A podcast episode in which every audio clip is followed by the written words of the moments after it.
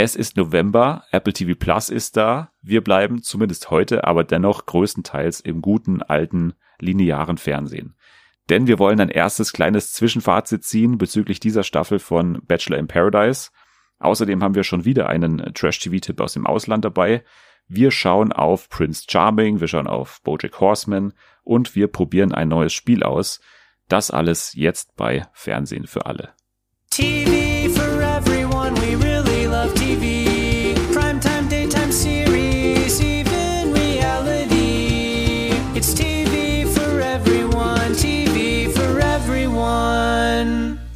Ein herzliches Hallo und willkommen zurück zu dieser wunderbaren neuen Ausgabe von Fernsehen für alle.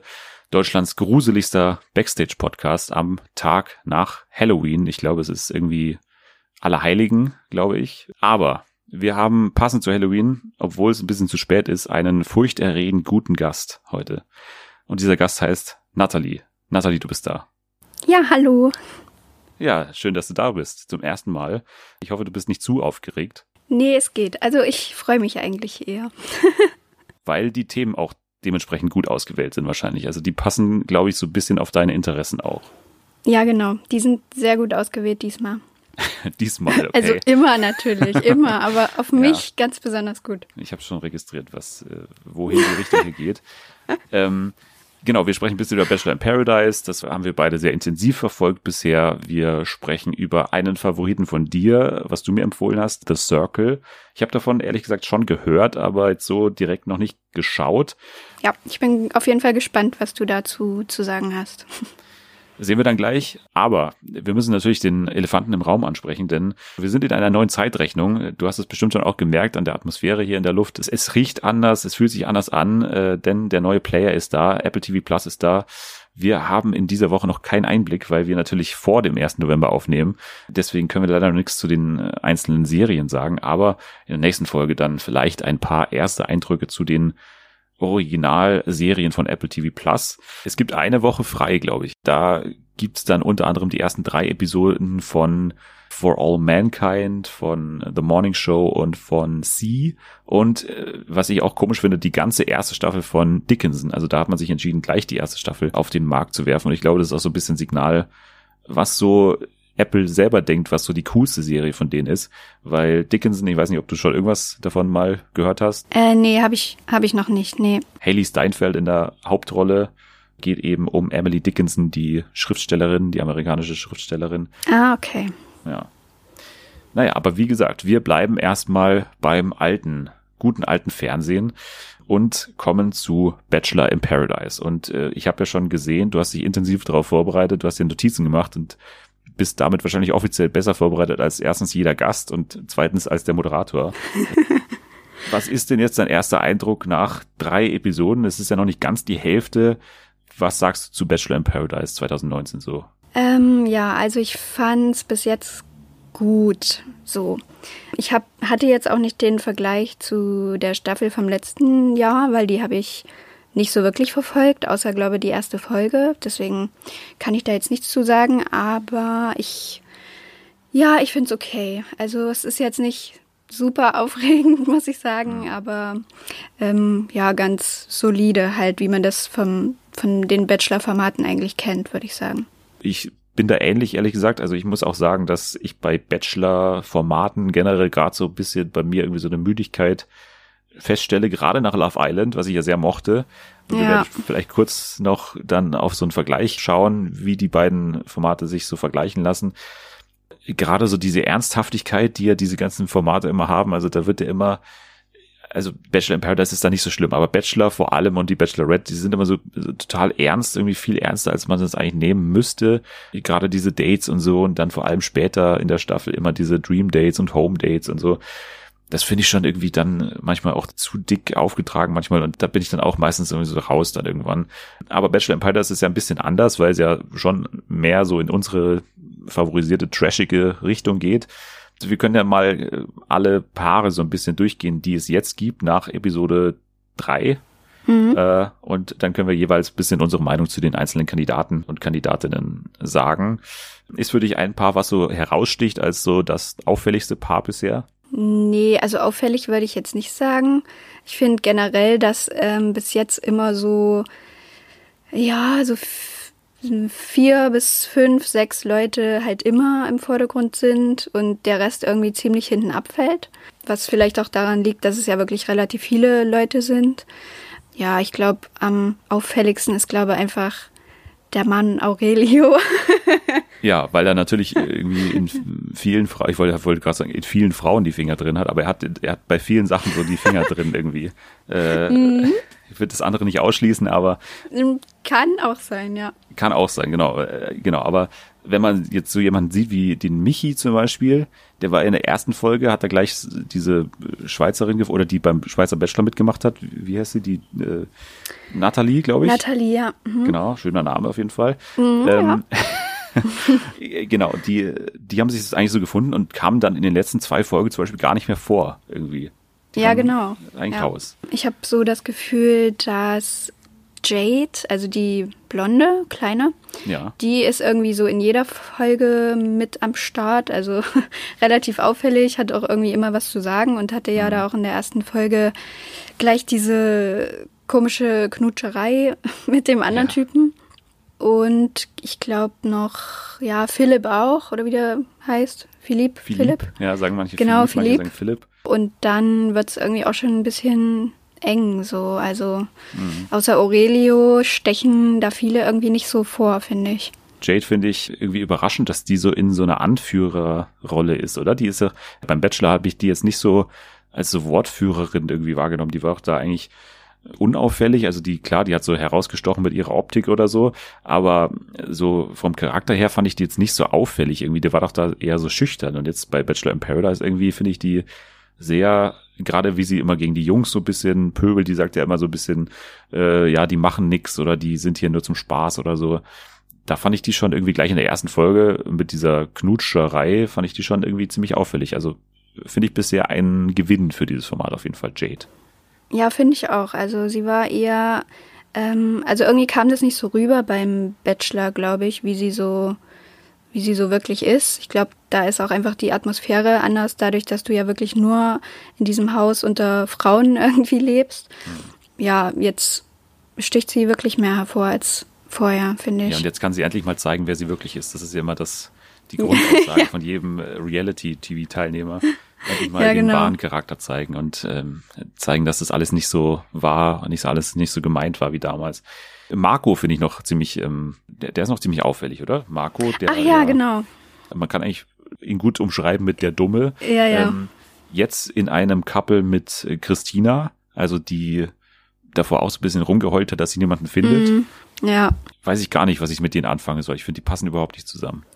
Nee, die passen auch überhaupt nicht zusammen, aber das ist halt dieser klassische Fall von, du hattest bis jetzt nicht so viel Glück und äh, Christina eben auch nicht. Die hat ja auch schon, ja, wie du gesagt hast, rumgejammert, dass keiner für sie dabei ist.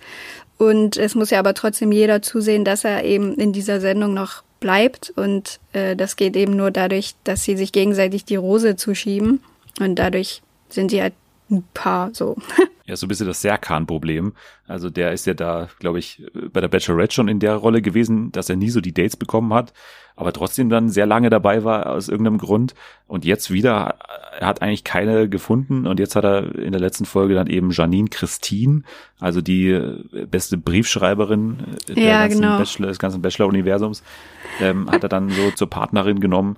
Ich lehne mich jetzt mal weit aus dem Fenster, das wird äh, keine große Zukunft haben. Nee, das glaube ich auch nicht. Ich finde aber auch, dass ähm, Christina da auch eher so die, ähm, wie sagt man denn, so der Kummerkasten der ganzen Leute ist und sich immer alles anhört von, äh, also alle Sorgen, den ganzen Liebeskummer, aber selber eigentlich überhaupt äh, an, bei niemandem so wirklich gut ankommt, also jetzt liebestechnisch, finde ich irgendwie auch ein bisschen ähm, traurig für sie. Gehen wir aber noch mal ganz kurz alle Paare so durch, oder wir haben jetzt schon einige angesprochen. Ähm, Janine Christine und Serkan, glaube ich, können wir abhaken. Die werden nicht weit kommen. Sam und Aurelio, das ist ja dann auch äh, die Frage gewesen. Ich habe das nicht ganz verstanden, warum sie dann trotzdem nochmal die Rose bekommen hat. Das war doch eigentlich erst die große Aussprache da bei Paul an der Bar und dann aber doch irgendwie Hast du das verstanden? Also ich weiß nicht, vielleicht könnte das auch damit zusammenhängen, dass als Aurelio eingezogen ist, Jade doch irgendwas von einer Absprache draußen äh, erzählt hat, ähm, dass Aurelio da drin mit jemandem schon irgendwas abgesprochen hat. Aber ja, keine Ahnung, fand ich auch merkwürdig. Vor allem, dass sie dann auch so theatralisch geweint hat irgendwas, äh, irgendwas stimmt da nicht. Das glaube ich auch. Also wir kommen ja beide sehr spanisch vor. Aurelio überhaupt sein ganzer Auftritt, ja. der, der, wirkt irgendwie komplett äh, vom anderen Stern auf einmal. Der ist, äh, also klar, ist er noch genauso männlich oder so, so alpha-mäßig unterwegs, aber irgendwie erst diese komische Beziehung zu der Frau, die rausgefallen ist. Wie heißt die nochmal? Michelle. Michelle, ja, genau. Genau. Das war super komisch, weil dann hat sie ja dieses Date da mit dem Elefanten und wie die dann davon geschwärmt haben, von diesem Elefanten. Das habe ich nicht, habe ich nicht, irgendwie habe ich denen das nicht abgenommen oder zumindest ihm nicht.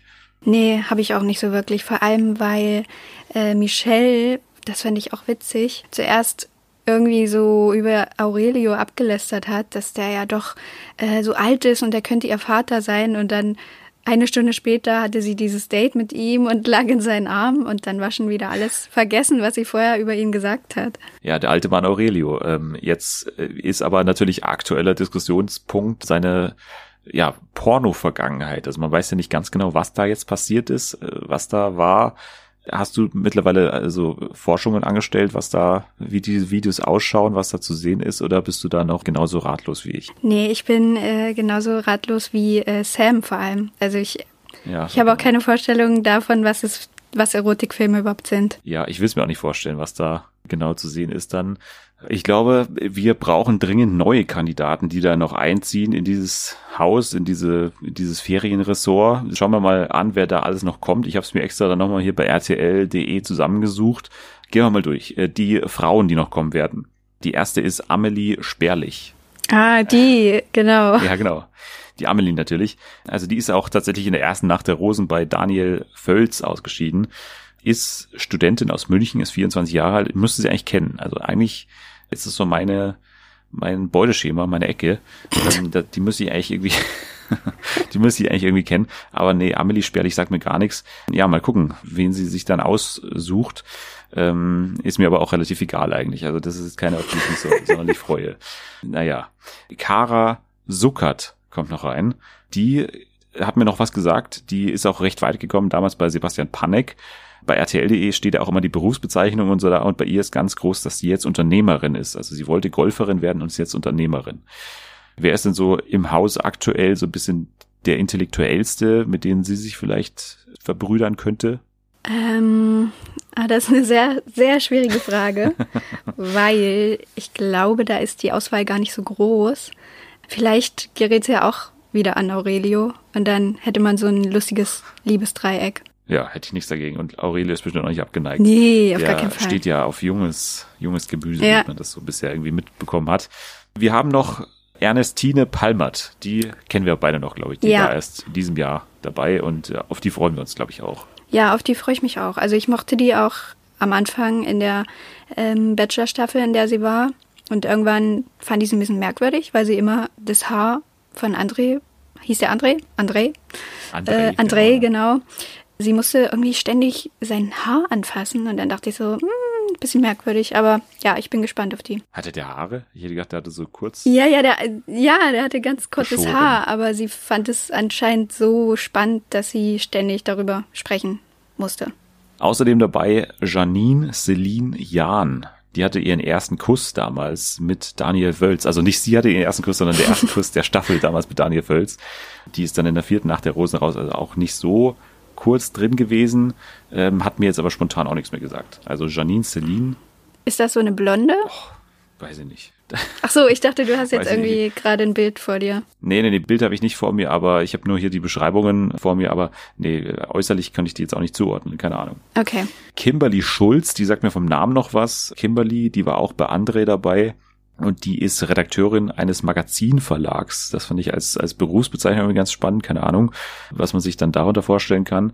Die letzte Frau, die noch einziehen wird, ist Stephanie Gebhardt und die kennen wir auf jeden Fall noch, denn die hat ja keine Rose bekommen nach dem Home Date äh, bei André, weil sie ja mit ihrer Freundin in einer WG wohnt. Ach ja, genau.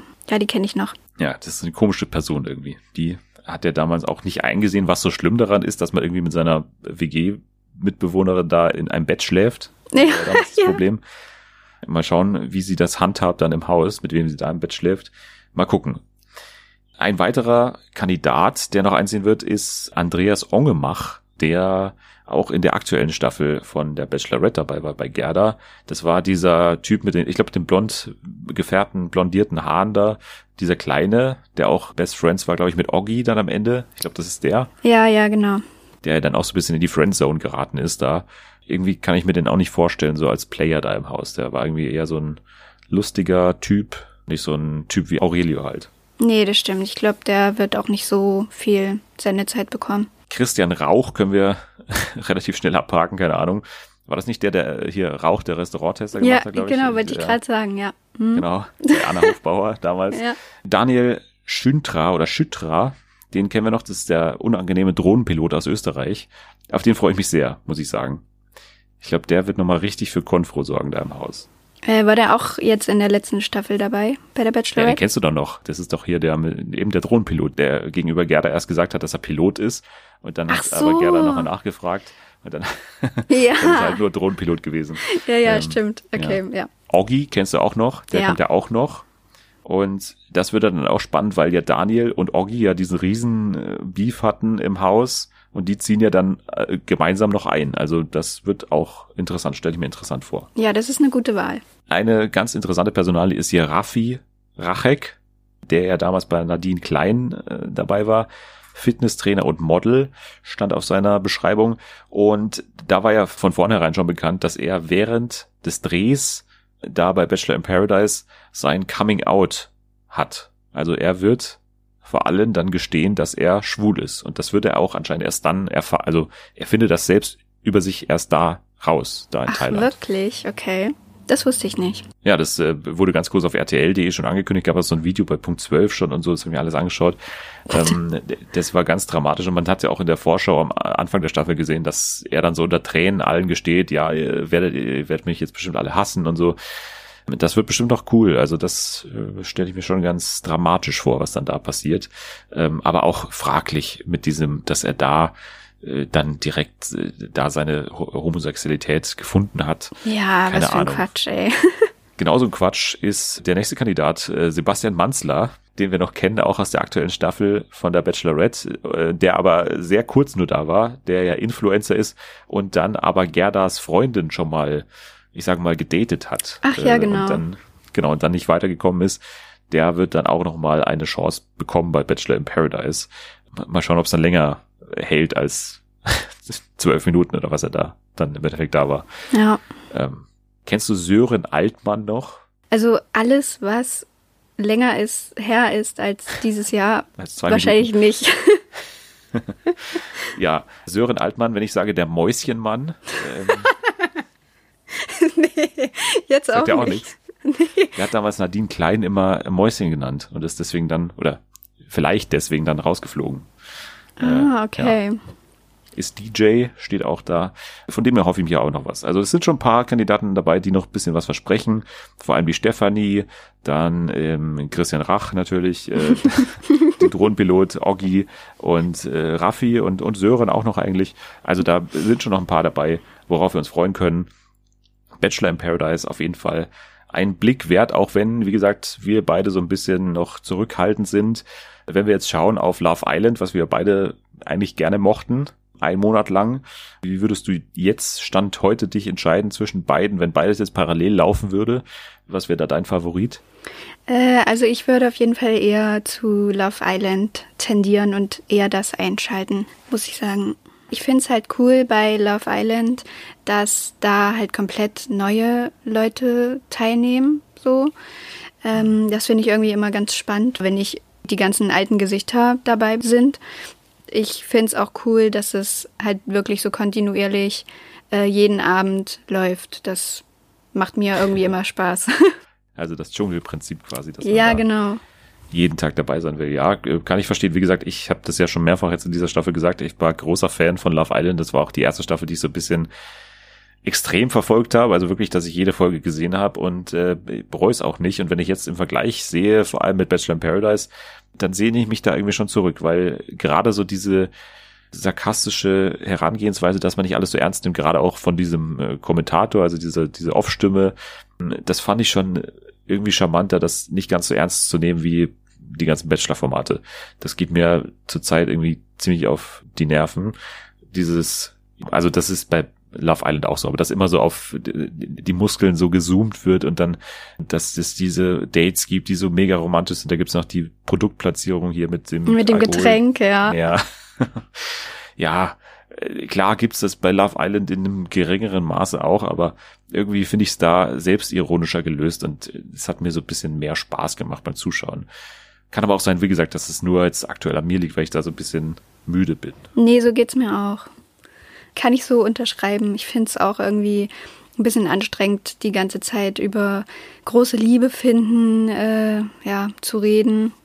Wobei ja alle wissen, dass es Quatsch ist und dass die ganzen Teilnehmer da sind, um irgendwie Aufmerksamkeit zu bekommen und danach ja. als Influencer Geld zu verdienen. Ja, ich finde Love Island irgendwie auch ein bisschen ja, aufregender wo du gerade äh, Influencer gesagt hast und Fake und so weiter. Wir haben ja vorhin komplett Karina und Alex vergessen. Das ist ja. Ah ja, stimmt. Oh Gott, ja. das, ich glaube, zu den beiden müssen wir überhaupt nichts mehr sagen, weil Alex ist jetzt in seinem dritten Format mittlerweile bei ja. im Bachelor Kosmos und Karina war letztes Jahr auch dabei bei Bachelor in Paradise. Da ist von Anfang an klar und wem das nicht klar ist, der kennt einfach Trash TV nicht, dass von denen man nichts erwarten braucht. Also äh, also was heißt nicht erwarten, aber man braucht jetzt nicht erwarten, dass sie da jemanden suchen und dann auch jemanden finden und so. Ja, also, genau. Ich verstehe auch irgendwie diese Faszination für Alex nicht. Also ist es bei dir, du bist ja, kannst du vielleicht ein bisschen besser bewerten, aber Alex, ist es so ein Typ, auf den man unbedingt stehen muss oder ist es ein, ist es so ein Mythos, der da umgeht bei diesen nee. ganzen Frauen? Also ich verstehe auch erstens schon mal überhaupt nicht, warum der jedes Mal wieder in diesen Cast eingeplant wird, weil es ist die langweiligste Person, die in diesem ganzen ja. Kosmos überhaupt existiert. Dann zieht er da wieder ein und irgendwie, ja, der sieht gut aus und ich mochte den am Anfang auch in dieser, bei Nadine war der, glaube ich, ne? Ach stimmt, der hat doch sogar gewonnen am Ende. Der hat gewonnen, genau. Ja. Das, selbst das habe ich vergessen, weil der halt einfach überhaupt nicht aufgefallen ist. Und der trägt da ja auch überhaupt nichts zu bei. Und das hat man ja dann auch gesehen, als er dieses Date mit Carina hatte, dass nicht mal da äh, irgendwelche interessanten Gespräche passiert sind. Also ich finde Carina noch ganz unterhaltsam irgendwie. Die ja. soll da meinetwegen auch dran teilnehmen und Fernsehen ist auch ihr Live. Das fand ich auch cool. Stimmt. Ähm ja, aber ja, ich glaube, das ist halt auch so, die wollten da noch länger bleiben und er hat ihr dann die Rose gegeben und ja. Stimmt, mit diesem Fernsehen, da, da, äh, das wollte ich eigentlich rausschneiden und so als, als Claim für dieses, für diesen Podcast eigentlich benutzen. ja, Karina an der Stelle gerne eingeladen, wenn sie das hört. Also ja, auf jeden äh, als Fall. Gast, Fernsehen ist live, dann ist hier auf jeden Fall ähm, ein, ein Platz, wo man das ausleben kann. Ja. Damit soll es aber das auch dann gewesen sein zu Bachelor in Paradise. Ich glaube, wir haben lang genug erzählt, was uns nicht gefällt, aber was es auch gefällt, wo wir ganz froh drüber sind. Also ich glaube, Aurelio ist ein Gewinn zum Beispiel auch für das Format, wie man auch zu ihm steht, aber er bringt da schon irgendwie interessante Note rein und auch gewisse andere Kandidaten. Ähm, das, das passt schon, aber es ist jetzt nicht für mich äh, ein, ein Must-See-Format, ehrlich gesagt. Ähm, naja, aber was ja auch große Wellen geschlagen hat, ist ja die Nachricht, dass ein schwules Bachelor-ähnliches Format gerade Premiere feiert bei TV Now, mhm. nämlich Prince Charming. Du hast, glaube ich, nichts davon gesehen oder noch nicht? Nee, noch nicht. Also ich habe immer nur die äh, Werbung dafür gesehen, aber ich habe mhm. selbst noch nicht gesehen.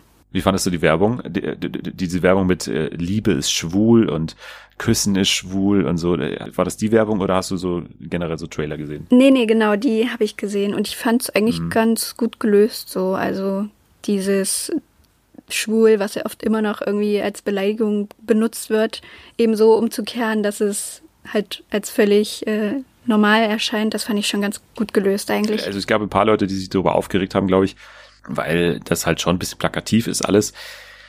Aber ich fand es letztendlich dann auch gut, eigentlich diese Werbekampagne. Aber ich muss sagen, ich habe jetzt die erste halbe Stunde gesehen, also das, was frei zugänglich war. Das läuft ja ein bisschen anders wie beim Bachelor. Also es gibt nicht diese Limousinen-Zeremonie da, wo die ganzen Leute aussteigen, sondern alle Teilnehmer gehen gemeinsam in die, oder nicht gemeinsam, aber nach und nach in die Villa und Mhm. treffen dann erst 30 Minuten später auf den äh, Prince. Ah, okay. Also man muss gleich von vorne weg sagen, es ist alles so ein bisschen low budget. Also es sieht nicht ganz so schlecht aus wie Paradise Hotel oder diese ganzen Sachen, Ja. die TV Now auch schon gemacht hat. Oder Temptation Island. Also so ganz schlimm ist es nicht, aber wenn man den Bachelor und gerade Bachelor in Paradise auch sieht, dann ist es nicht ganz so hochglanz und nicht ganz so schön alles.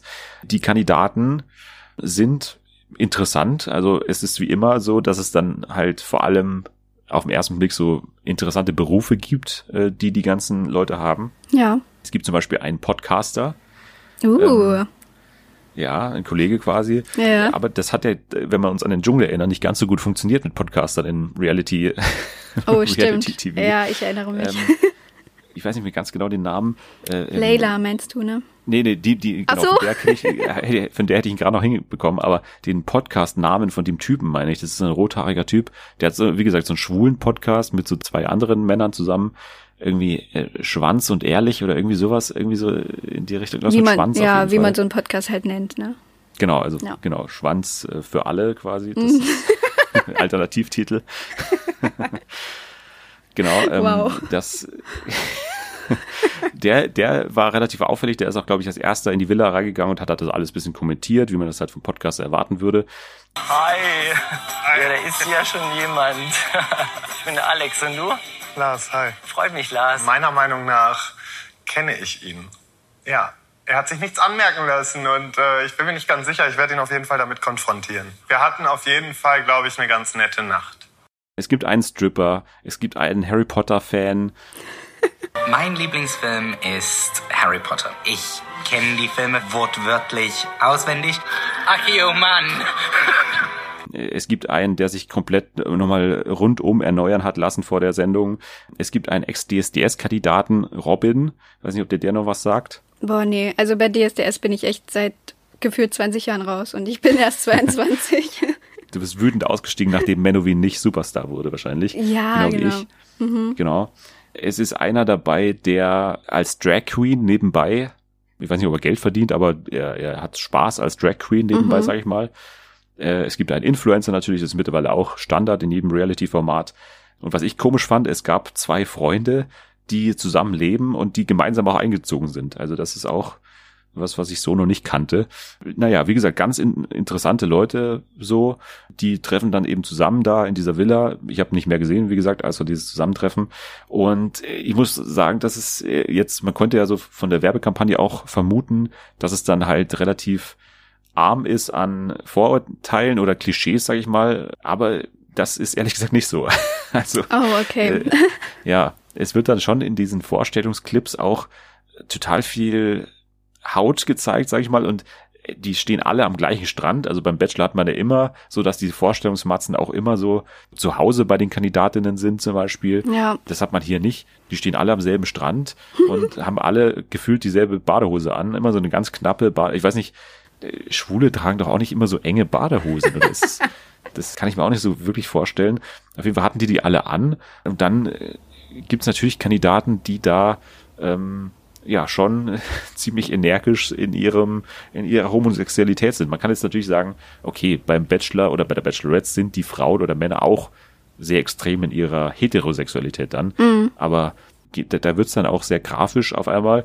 Okay. Keine Ahnung. Ja, also das ist schon, es ist unterhaltsam, aber ich habe mir da ehrlich gesagt ein bisschen was anderes vorgestellt, dass man da ein bisschen, ein bisschen da sich zurücknimmt mit sowas irgendwie, dass es ein bisschen zugänglicher ist und ein bisschen äh, nicht so auf die zwölf, ehrlich gesagt. Aber gut, das liegt am Casting, liegt an den Kandidaten. Ich, ich werde dranbleiben, glaube ich.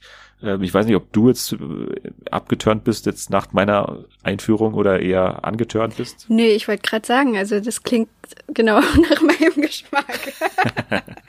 ja.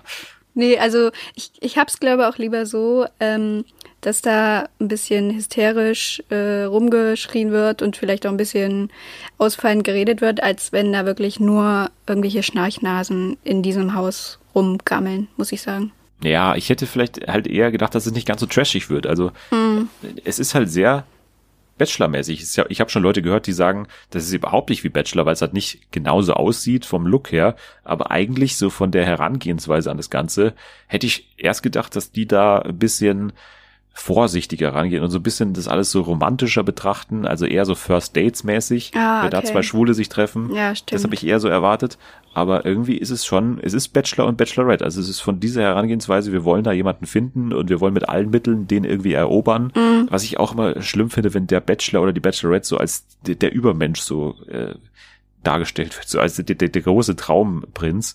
Und das wird halt hier genauso gemacht. Also da gibt's genauso die Bilder, wie der sich das Hemd zuknöpft ja, und wie man ja. da auf das Sixpack filmt und so weiter. Ja. Das ist genau alles genau gleich. Also wer auf sowas wartet, der wird da bestimmt davon abgeholt. Also ich werde da bestimmt auch dranbleiben, aber man braucht jetzt nicht so ein sensibles Format, sag ich mal, erwarten. Okay. Ja. Genau, dazu dann vielleicht zu einem späteren Zeitpunkt mehr. Wir kommen jetzt aber mal zu einem Tipp, den du hast. Und ich würde dir eigentlich gleich das Zepter ein bisschen übergeben bei The Circle. Ich weiß nicht, ob es ein original britisches Format ist, aber das Format, das du kennst und das, glaube ich, auch die Welt kennt, kommt aus Großbritannien. Und ich, wie gesagt, ich lasse dich mal das Konzept erklären, weil es ist ein bisschen, es ist wieder ein bisschen verrückt, wie letzte Woche bei Selma. Es ist, diese Formate, die muss man erstmal so sacken lassen, wenn man sich das anhört. Also was, worum geht's denn grundsätzlich in The Circle? Genau, also du hast ja schon richtig gesagt, es ist eine britische Reality-Show und es geht darum, dass äh, dort erstmal acht Teilnehmer und Teilnehmerinnen in ein Wohnhaus einziehen. Der Twist dabei ist allerdings, also im Gegensatz zu Big Brother zum Beispiel, dass sich dort die Leute gar nicht sehen oder hören können, sondern jeder sein eigenes Apartment, äh, seine eigene Wohnung dort hat. Und es kann nur über eine, ja, über ein Social Media Programm miteinander kommuniziert werden. Und in diesem Programm kann eben auch jeder ein eigenes Profil erstellen mit Bildern, mit einem Text über sich selbst, ähm, ja, Alter, Hobbys, was auch immer man da reinschreiben möchte. Jeder kann allerdings selbst für sich entscheiden, ob er als er selbst daran teilnimmt oder als eine völlig andere, ja, frei erfundene Person, also als Catfish. Genau, das wird dann mal Catfish genannt, also wie man halt das mit Fake-Profilen aus dem Internet kennt im Prinzip. Gleich am Anfang suchen die sich so Profilfotos aus. Also entweder hat man eben seinen eigenen dabei oder man nimmt irgendwelche anderen Fotos genau. von Menschen, mit denen dann die Rechte aber auch abgeklärt sind. Ich glaube, das wird dann auch von der ja, ja. Sprecherin dazu erwähnt. Genau. Genau, und dann geht's los. Es geht, glaube ich, um 100.000 Euro, glaube ich, oder wie, wie viel? Genau, also 100.000 Pfund, ja. Genau, und es gibt wahnsinnig viele Episoden davon. Also ich habe zwei gesehen, muss ich dazu sagen. Und du hast aber alles gesehen, die komplette Staffel. Wie viele Folgen hat das ungefähr? Genau, also das geht, die sind dort insgesamt, glaube fast vier Wochen. Ähm, das heißt, es kam dreieinhalb Wochen lang jeden Abend eine Folge raus. Krass. Also ich weiß nicht, ob ich mir das täglich finde ich ein bisschen schwierig bei diesem Format, weil ich habe mir das dann auch angeschaut und gleich die erste Folge, da ging es eigentlich sehr Promi-BB-mäßig los, finde ich. Also da ist ein Live-Studio, also ein Live-Auftritt einer Moderatorin in einem Studio. Ja. Und es gibt dann auch einen Live-Einzug von einem prominenten Teilnehmer, mehr oder weniger prominent, ich habe ihn nicht gekannt, aber so ein Journalist äh, irgendwie. Genau, ja. Also das Richard. war genau Richard Madeley, das ist so ein äh, britischer Moderator und Autor und der ist aber nur quasi so als Special Clue dort dieses Jahr eingezogen und hat aber auch nichts mit der richtigen Teilnahme oder dem Gewinn am Ende zu tun. Genau, und die Zuschauer dürfen in der App abstimmen, welche Persönlichkeit er dann darin verkörpern soll in The Circle. Das war, glaube ich, der Clou an seinem Einzug. Genau, ja. I could be an 88-year-old woman. I could be a 19-year-old surfing jock. I have no idea. You're going to tell me who to pretend to be. Thanks. Der musste dann letztendlich so ein Model, dann 24-jähriges Model oder so, dann darstellen oder so. Ja. Ich habe mich da gefragt, warum das nicht bei allen gemacht wurde. Warum hat das Publikum nicht bei allen abstimmen dürfen? Also klar wäre das möglich, aber es geht ja bei dem Spiel darum, dass du da wirklich als der beliebteste Kandidat oder beliebteste Kandidatin rausgehst. Das heißt, die Leute, die sich dafür entschieden haben, als Catfish teilzunehmen, müssen sich ja auch im Voraus wirklich richtig vorbereiten, also mit Notizen und allem. Ähm, Ja. Ich glaube, man stellt sich das relativ easy vor, irgendwie zu sagen, okay, mein Freund ist ganz cool, ich gebe mich jetzt einfach als der aus und benutze seine Bilder und versuche so ein bisschen den nachzuahmen in den Chats und so. Aber man merkt dann schon relativ schnell, dass es gar nicht so easy ist und dass man da wirklich auf alles vorbereiten muss, auf jegliche Fragen und ja, jegliche Aktionen, die da passieren können. Ja, es hat in der Hinsicht ein bisschen was von Survivor, wo man das ja auch machen kann. Also wo man auch Dinge über sich erfinden kann. Man kann nicht natürlich sein Aussehen ändern, wenn man da persönlich erscheint, aber Ja. es gab ja auch in der Staffel von Survivor jetzt in Deutschland den Fall, dass jemand, der Politiker ist, dann gesagt hat, er ist Kindergärtner oder Grundschullehrer oder sowas, um sich halt einfach sympathischer dastehen zu lassen. Jetzt von diesen acht Kandidaten, die ich jetzt auch kennengelernt habe, also gehen wir die mal ganz kurz durch. Also wir haben Tim, den ich, also den ich gleich mal als perfekten Kandidaten für alles eigentlich Ja, der ist äh, wirklich, ansehe. ja, Der ist nämlich Professor, ist auch relativ alt, also ich glaube, der ist 60 oder sowas, äh, irgendwie um den Dreh. ja, ich glaube 58 ist der. Hm? 58. Genau, und äh, also überhaupt das Casting, das sind einfach perfekte Kandidaten, weil man muss sich ja vorstellen, die müssen ja die komplette Zeit Selbstgespräche führen. Ja, das fand genau. ich faszinierend, dass die anscheinend so gut gebrieft wurden, dass sie alles, was sie machen, wirklich auch laut aussprechen. Ja, genau. Und das führt dann zu Szenen, wo die dann halt miteinander chatten und die müssen halt immer dem Fernseher quasi sagen, was jetzt die chatten sollen. Und Dann, Genau. Ja. und dann führt es halt dazu, dass die halt so Chatsprache ständig halt mündlich aussprechen. Genau, auch die Und Mo das ist so Emojis unangenehm, und so, ja. Circle message. Hi Tim, I love talking to you too. If you fancy any Spanish or French lessons, I'm your girl. Smiley face emoji. Send. Message. I love France, but my French is awful. Je suis désolé. Circle message. What's your favorite part of France? I'm from Lyon. Smiley face emoji. Send. I'm from Lyon. Oh my God, I was teaching somebody from Lyon. Oh, I love the Lyon Opera. The best production of Le Conte d'Hoffmann. Oh, yeah, that one. I knew I'd like her. I just don't think she's a girl. Ja, also Tim, vor allem dann als älterer Herr natürlich, ist es nochmal extrem irgendwie cool mit seiner Katze da, die er auch dabei hat. Also man kann auch irgendwie sein Haustier mitnehmen. Ja. Überhaupt ist es ja eine total geile Sendung, an der man teilnehmen kann. Man wohnt ja in einer echten Wohnung eigentlich. Also das ist ja, Genau, ja. Ich das ist finde ja voll krass. Ich finde das halt auch ähm, ganz cool, gerade, ähm, also der Cast hat mir auch mega gut gefallen, vor allem, weil da eben die Altersspanne auch mal so groß ist. Bei allen anderen Reality-Shows ist es so eingegrenzt, finde ich. Also die meisten sind da wirklich so Mitte 20, vielleicht noch so bis 30 oder halt Aurelio, der halt einfach alt ist. ähm, und dadurch bringt es viel mehr irgendwie Überraschung auch rein Ja. ja, dadurch, dass da auch mal jemand Altes mit dabei ist, der sich vielleicht auch gar nicht so gut mit Social Media oder mit irgendwelchen Emojis auskennt. Aber ist das nicht die beste Taktik, sich als jemand Altes auszugeben? Das habe ich mich gefragt. Also wen würde ich darstellen? Ich würde doch ganz sicher jemanden wie Tim nehmen, oder? Den, den wähle ich doch ungern raus. Oder fürchtet man dann sich davor vor diesem typischen Argument irgendwie, ja, der will bestimmt nach Hause oder dem geht's hier nicht gut oder so? Nee, ich glaube, das kann er, also ich glaube, das kann auch passieren, dass Leute denken, oh, vielleicht äh, ist das hier alles zu schwer für ihn, weil das ist schon krass irgendwie da vier Wochen lang isoliert zu sein. Also die dürfen ja auch nicht auf diesem Balkon, den sie da haben, da dürfen keine Fenster geöffnet werden. Deswegen stehen da auch die ganze Zeit irgendwelche äh, Ventilatoren in der Wohnung rum. Ich glaube, da muss es auch sehr heiß gewesen sein. Aber es gab auch diese Staffel ähm, einen Catfish, der war dann eine ältere Frau. Echt? Genau, Da war ja, ich der, noch nicht dann. der ist erst später eingestiegen und der wurde dann von zwei Mitspielern gespielt, also eine junge Frau und ein junger Mann. Die wurden vorher rausgewählt und haben dann durch das Publikum nochmal die Chance bekommen, als Catfish teilzunehmen. Und die haben eben eine 63-Jährige gespielt und das war, also die sind mehrmals fast aufgeflogen eigentlich. Dann ist meine Taktik quasi auch schon dahin. Aber ich habe mir gedacht, das ist so die Reality-Show, bei der ich mir richtig gut vorstellen kann, da teilzunehmen. Ja, so ging's mir auch. Vielleicht, dass wir alle als Fernsehen für alle quasi ich und alle Gäste, dass wir quasi der neue Cast werden. Das könnte ich mir sehr gut vorstellen. Ja, das So Selma, dann Anni, Anredo, alle, alle dabei, alle in einem Haus. Ja. Das, äh, ja, mal gucken, wer dann gewinnt. Das fände ich auch Ähm, mega cool. Nochmal, der Grundcast, den ich jetzt auch kennengelernt habe. Wir haben Brooke. Ihr großes Feature ist, dass sie Französisch kann. Woody, der erst 18 ist, der super laut ist und, und, und total auch sehr extrovertiert ist. Katie, die als ihr Sohn, glaube ich, eingezogen ist, oder? Genau, ja, als ihr Sohn Jay. Genau. Dann haben wir noch Georgina, die ich habe so ein bisschen mitgeschrieben in meiner Notizen-App Ja. und da habe ich mir aufgeschrieben, äh, ihr hat schon mal im Leben einen Vogel auf in den Mund geschissen. Ja, ja. Das habe ich mir da notiert. Das fand ich Äh, auch ja. äh, witzig, ja.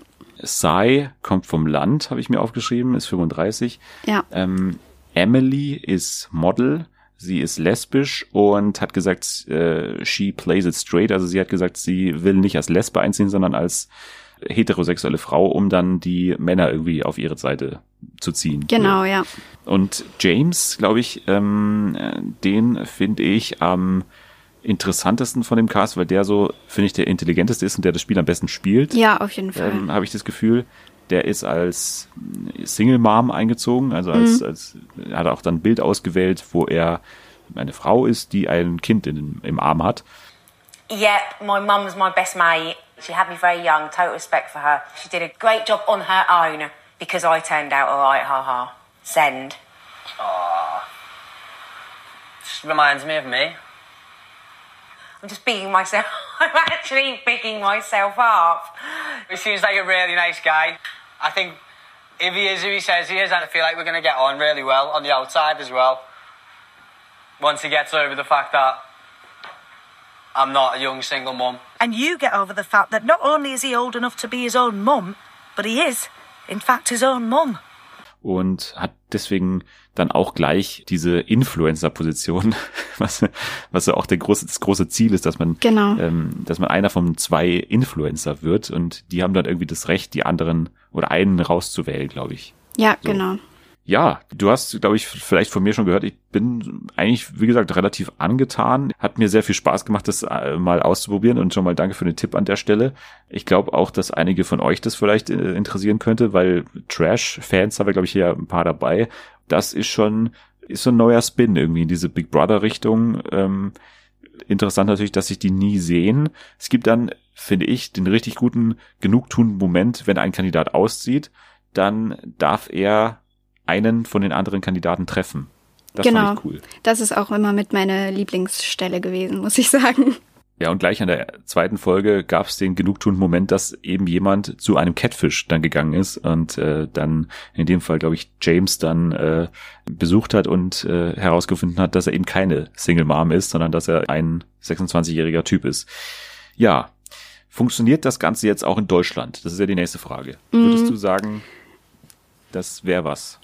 Also ich habe mir da, also ich habe mir auch gleich so die Frage gestellt, ob ähm, das auch bei uns funktionieren würde, weil man sich ja dann manchmal auch wünscht, dass mal eine neue Sendung auch äh, im deutschen Fernsehen kommt. Und dann habe ich mir so gedacht, okay, auf welchem Sender könnte das laufen? Und da ist mir, da ist mir als erstes Dreisat. ähm, nee, Arte, nee, da ist mir als erstes ähm, Sat 1 tatsächlich eingefallen. Das wäre irgendwie so, ich glaube, der typischste Move, dass es da laufen würde. Und ich glaube allerdings, dass es dort schnell zu so einer jeden Abend Live-Show mutieren könnte, Ja. so wie es halt auch mit Promi Big Brother gemacht wurde.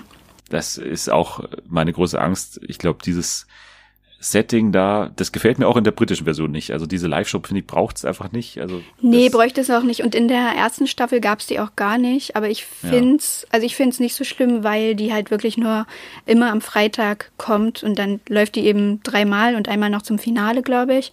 Und ansonsten hast du halt wirklich nur diese, ja, diese Tageszusammenfassung. genau, diese normalen Sendungen. Ja, also das finde ich schon dann erträglicher. Ja, das würde man in Deutschland nicht hinbekommen. Vor allem die Briten haben sich da schon was relativ Cooles überlegt, dass es ja in so einer Bar-Atmosphäre irgendwie stattfindet. Ja, das finde ich auch gut. das weiß ich schon jetzt, dass es in Deutschland eben nicht funktionieren würde und garantiert nicht so umgesetzt werden würde, weil ich habe ja schon mal gesagt hier im Podcast, Deutsche haben irgendwie nie das Bedürfnis, mit dem Publikum irgendwas zu machen. Das Publikum soll man am besten nie sehen. Ja, genau. Und das ist halt hier komplett anders. Da siehst du ja jeden Einzelnen und auch sehr nahe. Also die sitzen ja wirklich mit dem Gesicht zur Kamera und das würde man sich hier nicht trauen und dann würde das Ganze wieder so eine Bühnenatmosphäre kriegen in Deutschland und dann würde wieder irgendwie, weiß ich nicht, Jochen Schropp Ja, ja, genau. äh, Marlene Lufen. Marlene Lufen moderieren und dann nee, brauche ich nicht. Also das, ich würde mir wünschen, dass es nach Deutschland kommt, auch wenn ich glaube, dass tatsächlich viel von dem Charme von dieser Sendung dadurch kommt, dass es einfach Briten sind und dass man denen einfach, Ja, das einfach stimmt, das gerne glaube ich zuhört. auch. Also der Ähm, Humor ist halt schon auch nochmal ein bisschen anders so. Ja, das merkt man. Also da ließe sich, glaube ich, viel nicht übertragen. Und ich glaube auch, dass das nochmal viel, viel unangenehmer ist, wenn du diese Nachrichten alle auf Deutsch schreibst, quasi mit deinem Mund und Ja, mit das deiner stimmt. Stimme. Das will ich mir gar nicht vorstellen, ehrlich gesagt. Ja. Naja, wie gesagt, hier nochmal ein kleiner Tipp. The Circle. Jetzt habt ihr aber einiges zu tun, auch mit dem Tipp der letzten Woche, Are You the One von Selma und jetzt nochmal ein ausländischer Reality-TV-Tipp, The Circle. Ich bleib da bestimmt dran, auch wenn in nächster Zeit so ein bisschen viel auf mich zukommt, aber The Circle, glaube ich, so äh, finde ich ganz entspannend eigentlich, weil es auch ja keine so nervenaufreibenden Spiele gibt. Das finde ich auch noch ganz gut. Ja, das Also, stimmt. es ist halt wirklich nur Zusammenleben und dieses Interaktionsding und ähm, natürlich auch Pläne schmieden, wie kann ich den anderen hintergehen. Und da bin ich ja eh immer für zu haben. Ja. Warum? Ich glaube, an Halloween äh, vertreibt man äh, einfach böse Geister. Ich glaube, das ist ein keltischer Brauch. Ich äh, glaube sogar, der Brauch, man denkt ja, das kommt aus den Vereinigten Staaten, aber ich denke, das ist alles hier bei uns in Europa entstanden, weil Europa ist so äh, klug, pfiffig und toll. Ich denke, das ist aus dem Mittelalter wirklich ein Brauch, um böse Geister zu vertreiben, um vielleicht auch dem lieben Gott zu danken für die Ernte. Es ist ja auch alles in der Nähe mit Erntedankfest. Es hat was mit Kürbissen und dem Feld und Vogelscheuchen und so ein bisschen gegruselt zu tun. Also ich finde, also ich denke, es ist wirklich einfach ein, eine ganz, ganz alte Tradition und ähm, ja, das ist natürlich dann irgendwann nach Amerika rübergeschwappt und alles, was nach Amerika rüberschwappt, kommt dann mit einer riesen Welle wieder zurück und jetzt feiern wir einfach mal Halloween in bunt und wild und crazy. Ja, dann kommen wir eigentlich schon zu einem äh, weiteren kleinen Thema und zwar, was ich gar nicht so wirklich realisiert habe, dass du da so drin bist. Ich hatte es irgendwie, glaube ich, vergessen, dass du bei Bojack Horseman so äh, aktuell auch dabei bist. Ja, das gucke ich tatsächlich von Anfang an eigentlich. Ja, sehr löblich. Also für mich ja, wie ich auch schon oft gesagt habe, wenn man sich jetzt mal das Jahrzehnt anschaut, das Jahrzehnt geht ja zu Ende, bestimmt in den Top Ten. Und das ist, glaube ich, auch von also bekannten Fernsehkritikern und Kritikerinnen so akzeptiert. Also das ist für mich das beste Netflix Original, sage ich immer wieder. Man lässt sich da oftmals so ein bisschen von den ersten Folgen und der ersten Staffel abschrecken, weil da muss man schon sagen, dass die noch nicht so wirklich das widerspiegelt, was die späteren Staffeln dann sind. Also die erste Staffel ist noch viel mehr Comedy als die letzten. Ja, also, das stimmt. Wenn man sich das jetzt anschaut, dann ist es ja eher fast Drama. Also es ist fast eher am Drama als an der Dramedy. Comedy. genau, Dramedy kann man sagen, aber ich finde es dann schon, gerade jetzt diese sechs, nee, acht, sechs, acht, neun Folgen, Ja, acht. die finde ich schon alle relativ ruhig und gemächlich. Klar gibt's äh, lustige Elemente, aber grundsätzlich finde ich das schon relativ düster. Ja, finde ich auch. Aber ich finde es, ähm, ja, ich finde es gut, dass es so, dass es sich so entwickelt hat, muss ich sagen. Wir sollten vielleicht nochmal ganz kurz sagen, um was es grundsätzlich geht. Also es geht um Bojack Horseman, ein abgehalfterter Schauspieler, der mal eine große Rolle in einer Sitcom hatte. Und man muss sagen, er ist ein Pferd. Also es ist eine Welt, in der Pferde und Menschen zusammenleben. Und dann geht's im Prinzip um ihn und weitere Charaktere, die da zum Beispiel sind. Es gibt einmal ähm, Diane, die ist äh, eine menschliche Figur. Ja, ist Journalistin, könnte man sagen, ne? Mhm. Ja. Ähm, Autorin. Genau, auch relativ, ähm, ja, manchmal ein bisschen negativ gestimmt. Ja, und entwickelt sich dann aber zu einer sehr engen Freundin von Bojack. Genau. Es gibt äh, Princess Carolyn, das ist eine Katze, die spielt die Agentin oder die ist die Agentin von Bojack. Also ich will natürlich jetzt nicht zu viel verraten oder spoilern, aber es gibt gewisse Entwicklungen, die äh, darauf hindeuten, dass es in ihrem Leben nicht ganz so freudig immer zugeht oder dass ihr etwas fehlt in ihrem Leben, kann man sagen. Und das nimmt sie dann immer weiter in Angriff. Also schon eine Figur, die auch von Amy Sedaris sehr gut gesprochen wird. Überhaupt der Voicecast muss man auch ja herausheben, was da für prominente Stimmen dabei sind. Also Bojack wird gesprochen von Will Arnett, dann Aaron Paul spricht Todd. Todd ist erst Bojacks Mitbewohner, den nie so wirklich los wird. Also so ein verlauster Typ, der irgendwie auch relativ nicht ganz so intelligent ist. Genau. Ein weiterer Charakter, den ich immer sehr gerne mag, ist ähm, Mr. Peanut Butter. Ja, den mag ich auch gerne. Er ist ein Labrador und der auch Schauspieler ist. Genau. Der ist ein äh, alter Kollege quasi auch von Bojack. Genau, hat auch, glaube ich, eine Sitcom gehabt oder hat die immer noch, weiß ich gar nicht mehr. Aber er ist auf jeden Fall eigentlich das genaue Gegenteil von Bojack. Also ist sehr extrovertiert oder sehr laut und ähm, positiv gestimmt und äh, ist immer so ein bisschen das Gegengewicht zu Bojack. Ich weiß gar nicht, ob ich jetzt noch jemand vergessen habe, aber es kommen da natürlich immer weitere Charaktere noch hinzu. Und jetzt am vergangenen Freitag ist eben die eigentlich vorletzte Staffel von Bojack Horseman erschienen, eigentlich die letzte, weil die letzte in zwei Teile aufgeteilt ist. Ja, wie fandest du es? Du hast bisher, glaube ich, die Hälfte gesehen, du hast vier Episoden gesehen. Wie ist dein Eindruck zum Anfang vom Ende von Bojack? Ja, also ich glaube, dass ähm, die machen das ganz gut, so das äh, jetzt zu einem Ende auch zu bringen. Und die Folgen, die ich jetzt gesehen habe, die haben mir auch alle ganz gut gefallen. Und ja, also so viel Comedy kommt ja wirklich nicht mehr vor, außer halt wirklich ja in so kleinen Details wie halt auch schon am Anfang.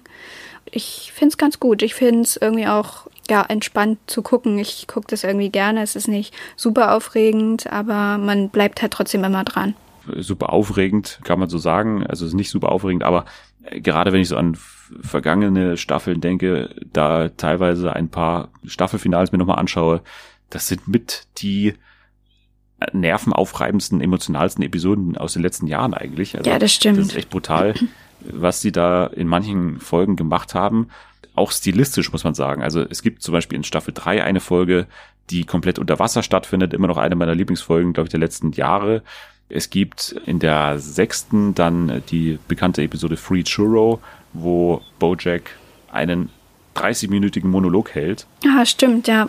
Also ganz viele stilistische äh, Unterschiede auch, die da immer wieder hervorgehoben werden. Auch in dieser Staffel, auch in den Folgen, die du schon, glaube ich, gesehen hast, hm. ist eine Folge dabei, die komplett im Haus spielt von Mr. Mr. Peanut, Peanut Butter. Butter. Ja, die habe ich jetzt zum Schluss geguckt und die war bis jetzt auch meine Lieblingsfolge, muss ich sagen.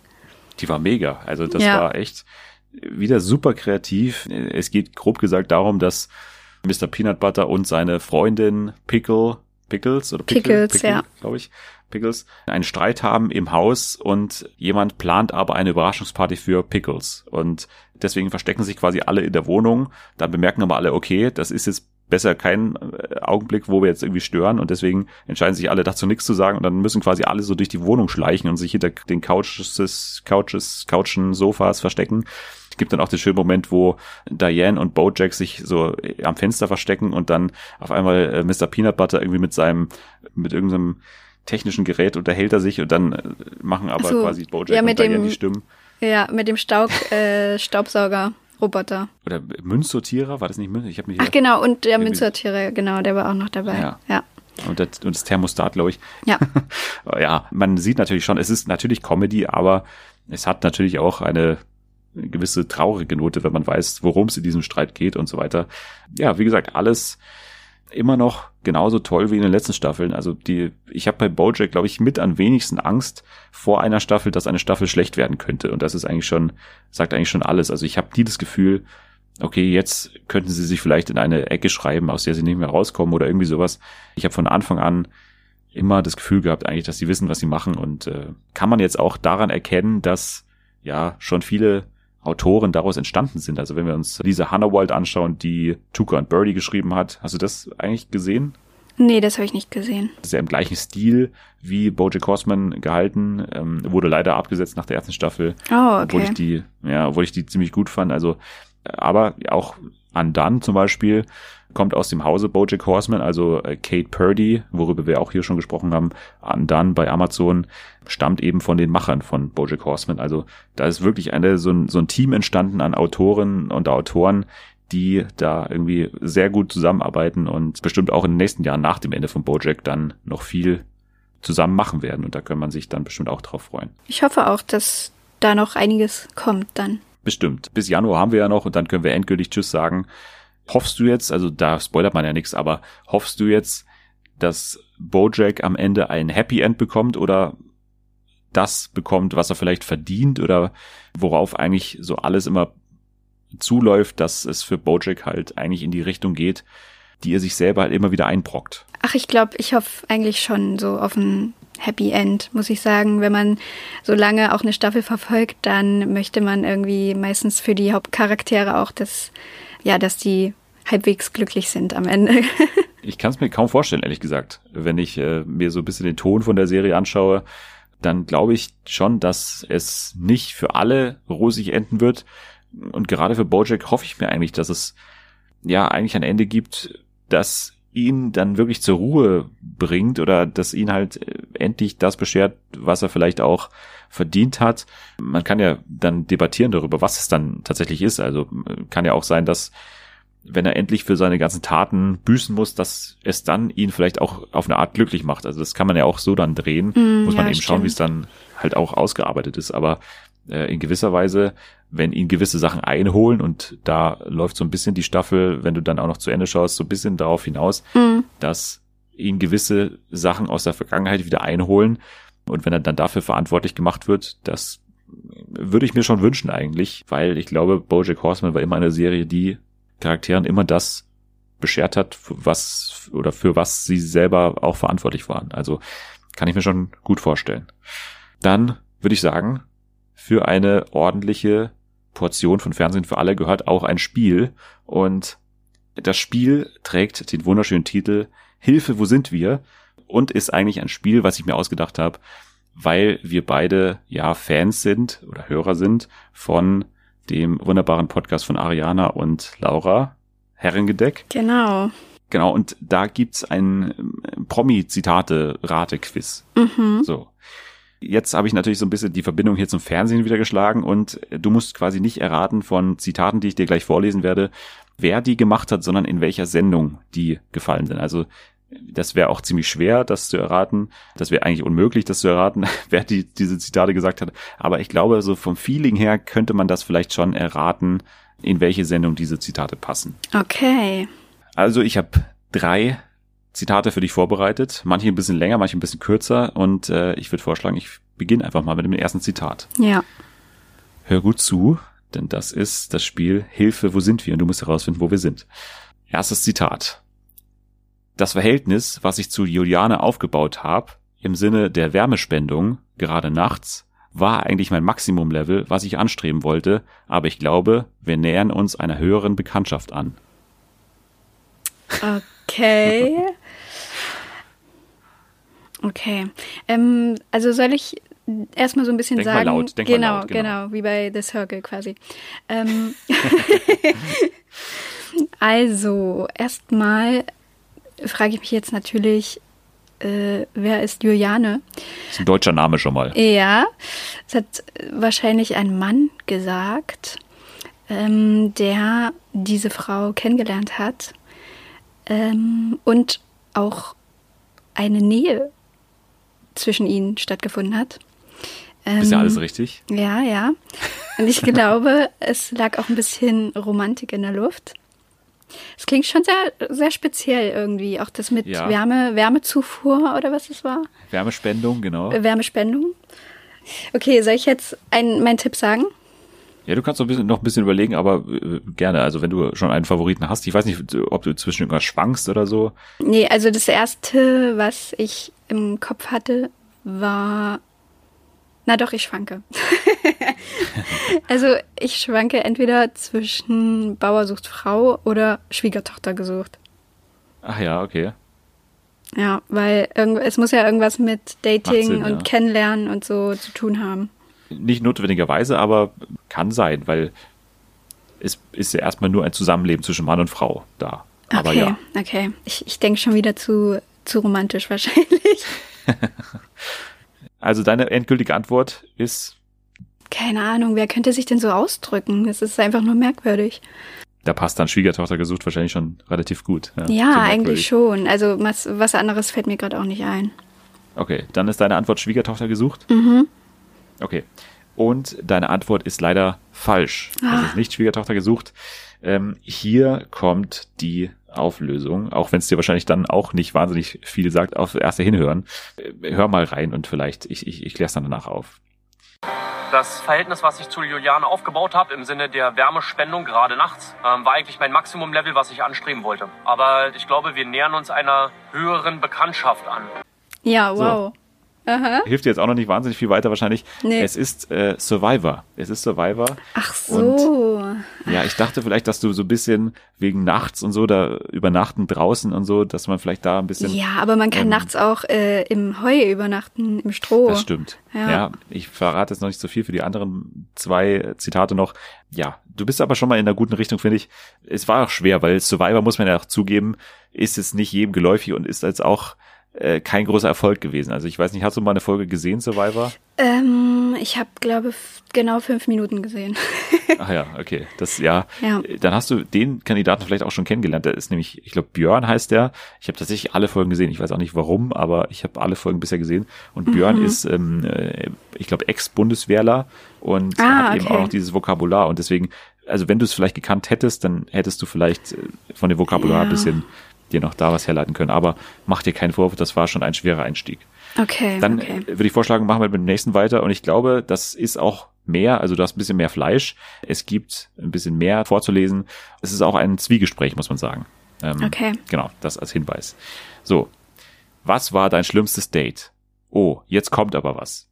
Ich war auf einem Geburtstag und da habe ich mit einem Mann geredet. Ja, kommt vor. Und wir haben dann ganz also ganz nett unterhalten, und dann fragt er mich von 0 auf 100, du sag mal, wie wär's denn, wenn du mit deinem Finger in meinen Po stecken würdest? Das war's? Okay. Nein, nein, nein. Aber okay. ich dachte schon, okay. Wie komme ich aus der Nummer jetzt wieder raus? Wirklich?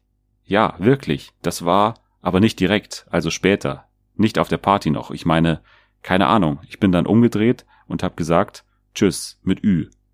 Gott sei Dank hast du ihn nicht umgedreht. Entschuldigung, Entschuldigung, Entschuldigung. Okay, wow. Entschuldigung an der Stelle, dass es ein bisschen grafisch wurde, aber ähm, ja. ein bisschen explizit. Wir müssen diesmal auch die Explicit-Warnung einschalten bei dem Podcast. Das ist immer so ein kleines E da oben. Ja, Muss ich diesmal zum ersten Mal, glaube ich, einschalten, weil das ist ein bisschen könnte, nicht so ganz jugendfrei. Ja, ich glaube, es könnte auch jetzt langsam in die Richtung äh, Sex-Podcast auch gehen. Ja, du, äh, besser als Sex hört auf, glaube ich. Äh, ja, ja, der Platz ist frei wollten wir da nahtlos eigentlich reinstarten in diese offene Lücke. Ja. Ähm, apropos offene Lücke, was sagst du zu dem Zitat? Oh mein Gott. ähm, also in erster Linie ein bisschen verstörend. Mhm. Das hat jetzt nur eine Person alles gesagt, ne? Nein, nein, es war ein Zwiegespräch. Also es war Ach ja, stimmt, zwei hast du ja Personen. Gesagt. Ja, zwei genau. Personen. Genau. Aber ich könnte mir trotzdem vorstellen, dass das, wow, ich habe mega gut zugehört. Nein, vor allem finde ich es geil, dass du denkst, es ist ein einzelnes Gespräch, wenn jemand eine Frage stellt und dann selber darauf antwortet. Oh mein Gott, deswegen erschien mir das auch so äh, verstörend, ja. glaube ich. Naja. Ja. Ähm, jedenfalls könnte ich mir gut vorstellen, dass es trotzdem in so einer Partysituation irgendwie entstanden ist, dieses Gespräch, weil in einer normalen Umgebung, in einer normalen Situation würde ich jetzt meinem Gesprächspartner auch nicht die Frage stellen, was das komischste Date war oder so. Ja. Aber wo, Und, wo werden solche Fragen gestellt in ja, Show? Ich glaube, es muss diesmal was mit Dating zu tun haben. Also ich mhm. hoffe, weil alles andere wäre, wäre komisch. Ich glaube, dann würde ich schon zum Bachelor tendieren. Du denkst quasi, dass die Frage der Bachelor gestellt hat, was war dein schlimmstes Date? Und dann kam das mit dem Po und so. Na, vielleicht nicht unbedingt der, der Bachelor, sondern dass das so eine. Ach so, das ist die untereinander. Genau, das ist so ein Gespräch zwischen zwei Freundinnen oder Frauen oder wie auch immer quasi war. Ja. Weil da wird ja auch immer viel, viel Alkohol getrunken. Vielleicht kommen dann solche Stories irgendwann raus möglich. Also deine endgültige Antwort lautet dann Bachelor, weil du nicht mehr auf andere Formate kommst gerade in dem Moment. Na toll, wenn du das so sagst, dann ist es ja was anderes. ich würde sagen, ich gebe dir mal einen Tipp. Du bist mit dem Sender schon richtig. Ich will dir mal ein bisschen, bisschen helfen. Aber okay. RTL ist richtig. Oh Gott, aber RTL. es hat nichts mit den Bachelor-Formaten ähm, zu tun. Ähm, ähm, ähm, was gibt's denn noch für Dating-Sachen? Ist das jetzt etwa Bauersucht Frau? Ist das ein Gespräch, was im, äh, auf der Farm stattgefunden hat? Aber das ist doch zu sexuell für Bauer. Ja, das stimmt. Oder? Nee, auf keinen ja. Fall. Ähm, vielleicht dann irgendwie, was gab's denn noch? Temptation Island oder so? Ich glaube, du stehst ein bisschen auf dem Schlauch, glaube ich auch. weil Ich glaube, du kennst das Format auf jeden Fall, aber du weißt, glaube ich, gar nicht gerade, dass es existiert. Okay, nee, dann, ja, dann weiß ich es Ich nicht. verrate es dir mal. Und äh, spiel dir mal die Lösung vor. Was war dein schlimmstes Date? oh, das jetzt aber. Jetzt kommt aber was. Ich war auf dem Geburtstag und da Ja? habe ich mit einem Mann äh, geredet. Ja, komm vor. Und ja, wir haben dann ganz, und, also ganz nett unterhalten. Und Ja. dann fragte er mich von 0 auf 100, du sag mal, wie wär's denn, wenn du deinen Finger in meinen Po stecken würdest? Okay, wie komme ich aus der Nummer jetzt wieder raus? Wirklich? Ja, wirklich. Das aber war, doch nicht direkt, also später, nicht auf der Party noch, sondern ich meine. Äh, keine Ahnung, ich bin umgedreht und habe gesagt, tschüss, mit Ü. Gott sei Dank hast du eh nicht umgedreht. Entschuldigung, Entschuldigung, Entschuldigung. Ah, Take Me Out. Richtig. Ja, oh nee, da wäre ich niemals drauf gekommen. Du hättest Ralf Schmitz ein bisschen besser imitieren müssen. Beim nächsten Mal mache ich noch die Imitation dazu, auch Ja. der Frau dann. Das wird dann äh, ein bisschen einfacher. Ähm, Ich glaube, das letzte ist möglich. Vor allem, wenn du so ein bisschen an Sprache denkst und so. Ich verrate jetzt mal nicht so viel, aber ich lese dir mal vor. Das letzte Zitat. Auch ein Zwiegespräch. Sogar ein Trigespräch, glaube ich, wenn man das so sagen kann. Are you okay? Ist alles klar? Yeah, yeah, it's okay. Was ist da passiert? What happened? It's light. The front tire is light. ah, okay. That make me crush. Die erste Reifen ist ziemlich leicht. Und dann hat es How did it? Well, anyway, egal. Wow. Ich finde, du solltest Übersetzer werden. Es würde auf jeden Fall sehr lustig sein. Ja, ja, ich glaube, es würde Kriege geben. Dann habe ich keinen Job mehr. Hey, coole Nummer. A great number. Oh mein Gott. Wenn ich mir selber nochmal so vorlese, dann ist doch nicht so klar. Es, Nee, überhaupt nicht. es wirkt in meinem Kopf sinniger, aber natürlich, weil ich die Stimmen dazu kenne. Aber wenn ich das so vorlese, klingt das irgendwie wie wenn ich irgendwie Goethe vorlesen würde. Irgendeine Ahnung? Irgendeine eine Richtung? Ähm, ah, oh Gott. Also als erstes hatte ich irgendwas mit einem, irgendeine Sendung mit einem Spielcharakter irgendwie im Kopf, weil da ja äh, irgendwas, ja, gefragt wurde, was ist passiert oder so, ne? Mhm. Ähm, und dann irgendwas mit einem Reifen.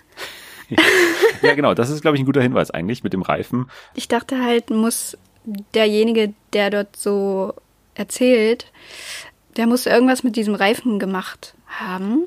Die englische Person. Genau, was nicht so gut funktioniert hat, vielleicht. Ja, irgendwie ordne ich das halt in so ein Spielsetting ein. Ja, englische Person. War das Mark Terenzi?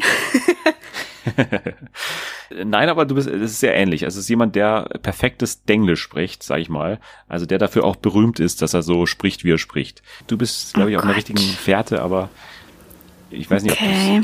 ob du es gerade parat hast. Äh, Ich sag dir wieder den Sender, es ist wieder RTL, wenn dir das hilft. Ja, das habe ich mir schon gedacht. Ähm, wer, spricht, wer spricht denn noch immer so? Mark Terenzi. Wo sagt man denn coole Nummer? Das war eine coole Nummer. Eine coole Nummer, das sagen doch sonst nur alte great Leute number. eigentlich. Ja, ich habe nicht gesagt, dass die jung sind. Oh Gott. Wo sagt man das? Also was muss da passieren, dass man sagt, a great number? A great number, das ist ja eher so, äh, ja, verspottend gemeint. Nee, nee, nee, das kann ich natürlich nicht verkörpern so, aber das war aufrichtig gemeint. Also derjenige hat den anderen gelobt für seine Nummer mit dem Reifen. Ah, okay. Ich dachte, das war halt so, weil derjenige immer so Denglisch spricht. Dass, Ach so, ähm, das muss ich vielleicht für das nächste Mal dann irgendwie ändern, dass ich klar mache, wer was spricht. Also ich glaube, das ist bei drei Leuten echt verwirrend. oh Gott. Oh Gott, ja, ich habe keine Ahnung. Ich bleibe immer noch dabei, dass das irgendwas mit Spielen, äh, irgendeine, ja, irgendeine Herausforderung oder so war. Ich weiß nicht, wer das gesagt haben könnte, aber ich sag einfach Dschungelcamp. Dschungelcamp, okay. Dann kommt hier die Auflösung. Ich glaube, du wirst dir an den Kopf fassen. Aber ich glaube auch, dass es wirklich schwer war. Okay. Are you okay? Ist alles klar? Yeah, yeah, it's okay. Was ist da passiert? What happened? It, it's light. The front tire is light. Ah, okay. And uh, make me crash. Die erste Reifen ist ziemlich leicht. Und dann hat es, wie, how did, did it, anyway, egal. Ähm, wow. Ich finde, du solltest Übersetzer werden. Schwierig, also, sehr glaube ich, also du als Es wird Übersetzer. auf jeden Fall sehr lustig sein. Ja, ja, ich glaube, es würde Kriege geben. Deswegen habe ich keinen Job mehr. Hey, coole Nummer, a great number. Ja, Okay, es war das Supertalent und Bruce Ja. Danell. richtig. Jetzt Ah. hast du auch. Ja, ich hatte den, ich hatte den sogar noch im Kopf, aber dann weiß ich nicht, war ich so auf dieses äh, ja, Spielshow-Ding eingeschossen, dass ich dachte, na, der ist es bestimmt nicht. Ja, schade, aber ähm, ich glaube, ich habe meine Lehren daraus gezogen. Ich weiß, dass man am besten irgendwie dir klar macht, so, wer was spricht, also welche Personen zumindest da beteiligt sind. Naja, aber es war ein Versuch wert und ich hoffe, es hat ein bisschen Spaß gemacht. Also, das war Hilfe, wo sind wir? Ich hoffe, jetzt weiß jeder, wo wir sind. Survivor, Take Me Out und das Supertalent. Dann kommen wir auch schon zum Ende und äh, zum Ende habe ich ja immer noch mal eine ganz kleine Rubrik, ganz kurz und in dieser Woche kannst du mir ein bisschen helfen dabei, denn wir beide haben die Live-Show bei dir zu Hause gesehen Mhm. äh, am Samstag. Das war die zweite Ausgabe und die hat leider nicht funktioniert. Also die hat inhaltlich funktioniert, finde ich. Ich fand die nicht so schlecht, ehrlicherweise, aber quotentechnisch leider, leider, leider nicht gut. Leider nicht gut. Oh, Was, okay. Ja, was war dein Gefühl so? Wie hat's dir gefallen? Ja, ich fand's okay. Ich habe das aber auch nicht so aufmerksam geguckt. Also ich hatte es laufen und habe nebenbei halt noch was anderes Abwasch gemacht. gemacht. Ja. Genau, so ähnlich. Und ähm, ja, ich, ich fand's okay. Ich muss aber sagen, dass ich nicht so der große Fan von solchen äh, Live-Game-Shows bin, weil mir geht es einfach viel zu lang und ich kann mich da gar nicht so lang konzentrieren. Irgendwie. ja, die Show erfordert auch große Konzentration, muss man sagen. ja. Äh, ja, also ich bin da schon dabei und ich finde auch diesen neuen Live-Hype eigentlich ziemlich cool. Also das ja vor allem so The Masked Singer, dann auch ähm, Joko Klaas haben auch immer wieder Live-Shows gemacht, jetzt auch die 15 Minuten ähm, am Mittwoch wieder. Also Live-Fernsehen ist wieder modern, ist wieder in und das war natürlich jetzt die Krönung einer Live-Show quasi, dass man Matthias Obnöfel und Steven Gätchen, beides erfahrene Live-Moderatoren auch hat und die dann quasi zusammen diese Show rocken sollen. Ich finde, auch an denen kann man es jetzt nicht festmachen, dass es im Endeffekt nicht funktioniert hat. Die Spiele fand ich auch besser. Also man hatte ja gewisse Änderungen vorgenommen. Ich weiß nicht, ob du die erste damals gesehen hast, vor zwei Wochen. Äh, nee, die habe ich nicht gesehen. Ja, so besser so, weil das war wirklich ein Chaos. Da waren noch, glaube ich, fünf Teilnehmer pro Familie da und die haben auch dann irgendwie das nicht für nötig gehalten, die Mikros immer leiser zu ziehen. Dann waren wirklich zehn Leute, die parallel immer gesprochen hatten, plus Mhm. Kommentator noch, Horror. Und dann kamen auch noch so Promis dazu, ähm, wie zum Beispiel Tom Beck, der dann immer permanent für die Familie gespielt hat, der einfach auch komplett den Leuten im Weg umgegangen ist. Die wollten den auch immer gar nicht spielen lassen. weil warum soll ich jemanden spielen lassen, der immer nur so halbherzig irgendwie da, dabei ist oder so? Ja, und Keine Ahnung. warum Tom Beck vor allem? Ja, und warum dann auch Sonja Kraus? Das ist Sonja Kraus Ja. und Tom Beck, was sind das für Leute? Warum das denn? Ja. Am Samstag waren ja wenigstens dann noch Joko und Klaas dabei, weil sie ihre Wettschulden einlösen mussten. Das fand ich auch ganz cool. Also das war ein guter Auftritt. Erwartungsgemäß, aber die haben dann leider auch nichts an der Quote ändern können. Ich fand die Spiele ganz gut. Es gab dieses Wohnungsquiz, was ich eigentlich ganz cool fand. Also das ist eigentlich genau das, was ich mir von der Show erhofft habe eigentlich. Also Ja. Familieninterner, so, wie kenne ich mich in der eigenen Wohnung aus und das alles irgendwie live. Die große Kritik war ja bei der ersten Show damals, dass man wirklich das Spiel hatte. Jede Familie holt jetzt seine beste Pfanne raus und hat eine Packung Butter und legt die in die Pfanne rein und welche zuerst schmilzt, live, die hat dann gewonnen. Das war ein Spiel. Was? Ja, das war, das war ein Spiel bei der ersten Show und das war natürlich ein großer Aufreger äh, in den sozialen Netzwerken, dass man sowas senden kann, das ist doch keine Unterhaltung, das ist doch viel zu extrem, das kann man doch nicht machen, die arme Butter und so weiter. ja, genau. Je suis Butter. Das hat man jetzt eben verbessert, ich fand die Spiele besser, aber hat halt dann im Endeffekt auch nichts geholfen. Rainer Kallmund kam dann noch vorbei und hat irgendwie Mm. ein Steak dann gegessen. Ja, ja, was man halt so macht als Rainer Kallmund. Ja, äh, why not? Äh, ja, ich glaube, wir sehen die Live-Show bei dir zu Hause so schnell nicht wieder. Ich fand es als Experiment gut und mir ist ehrlich gesagt sowas immer lieber als irgendwie, äh, weiß ich nicht, die zehnte Ausgabe von irgendwie Galileo Big Pictures, die großen Vulkane der Welt oder so, das dann am Samstagabend kommt. Äh, das ist mir dann alles immer lieber als irgendwie so eine Show aus der Konserve oder halt, was man schon tausendmal gesehen hat, irgendwelche Ranking-Shows, die irgendwie für 300 Euro irgendwie produziert sind. Lieber so ein bisschen Risiko eingehen, dass da mal was klappt, mal was nicht klappt. The Masked Singer war der große Erfolg und jetzt eben hier mal nicht. War aber ein Versuch wert und ich hoffe, man lässt das dann in Zukunft nicht sein und lässt sich davon nicht so einschüchtern. Ja, ich fand's auch okay. Der Vollständigkeit habe, weil ich das in den letzten Wochen auch immer zusammengefasst habe, die aktuelle Folge von Detlef und Nicole. Ähm, das begleitet uns so ein bisschen durch die Staffel. Detlef und Nicole waren in dieser Woche in Schottland. Also das war Detlefs Wunsch, dass die einen Urlaub machen auf einer einsamen Insel, also ohne Elektrizität, ohne Telefonanbindung und so weiter, auf Canner Island waren die da und ähm, haben davor auch nochmal richtig kräftig eingekauft. Sorry, you have eggs? Eggs? We have eggs just under here. Yes, but, but I need uh, 40. 40. I... 40 or 50. Das ist wirklich 40 Eier? Schatz, 40 Eier willst du jetzt kaufen? 40 Eier möchte ich kaufen, ja. Ein Ei geht immer. Ja, die junge Dame hat dann abkassiert. Wir haben dann, ich glaube 85 Pfund waren das bezahlt. Für drei Tage auf einer einsamen Insel finde ich günstig. Also ist so in Ordnung, oder? oh mein Gott. Und am Ende waren dann irgendwie auch noch 25 äh, übrig, am Ende der drei Tage. Viel zu viele Suppen mitgenommen und so weiter. So Backmischungen auch für die drei Tage, die die da in der komischen Hütte waren. Du bist echt zuckersüß. Warte mal, wenn du unten bist, dann bin ich nicht mehr zuckersüß. Scheiße. Dann komme ich nicht mehr runter. Du tickst nicht mehr ganz sauber. Ich komme nur runter, wenn du mir gleich einen Kaiserschmarrn machst. Ja, komm. Abgemacht. Und, und wenn du nicht mit mir schimpfst. Wieso soll ich mit dir schimpfen? Ja, ja. Detlef und Nicole, immer noch mein Tipp. Die waren dann danach noch auch noch im Heimwerkerkurs. Das war dann Nicoles Wunsch. Alles sehr schön wieder in dieser Woche. Detlef und Nicole, mein großer Tipp immer noch in der TV Now Mediathek kann man sich das Ganze nochmal zu Gemüte führen und dann nochmal Detlef beim Eieressen in Schottland beobachten. ja. Auch noch ganz kurz zu Mr. Robot. Mr. Robot hat in dieser Woche meine Lieblingsepisode bisher der vierten Staffel und letzten Staffel ausgestrahlt. Also auch da lohnt es sich immer noch aufzuholen. Eine tolle Hommage an eine der besten Folgen der Seriengeschichte eigentlich, an Pine Barrens von äh, The Sopranos. Sehr ähnlich, so von der Machart her. Also Mr. Robot auch in dieser Woche wieder sehr stark. Jetzt zum Ende. Absolutes Ende. Wir sind schon wieder weit über der Zeit. Trotzdem aber noch ein paar News, oder? Da bist du auch dabei. News, News. Ja, News. auf jeden Fall. News gehen immer. News geht immer. Und in dieser Woche müssen wir aber gleich mal mit schlechten Neuigkeiten anfangen. In den USA wurde ja HBO Max vorgestellt am Mittwoch und da wurde bekannt gegeben, dass das Ganze tatsächlich relativ teuer sein wird, 14,99. Das ist ja, wenn man sich die anderen Preise anschaut, von Apple TV Plus 4,99 und äh, Disney Plus 7,99.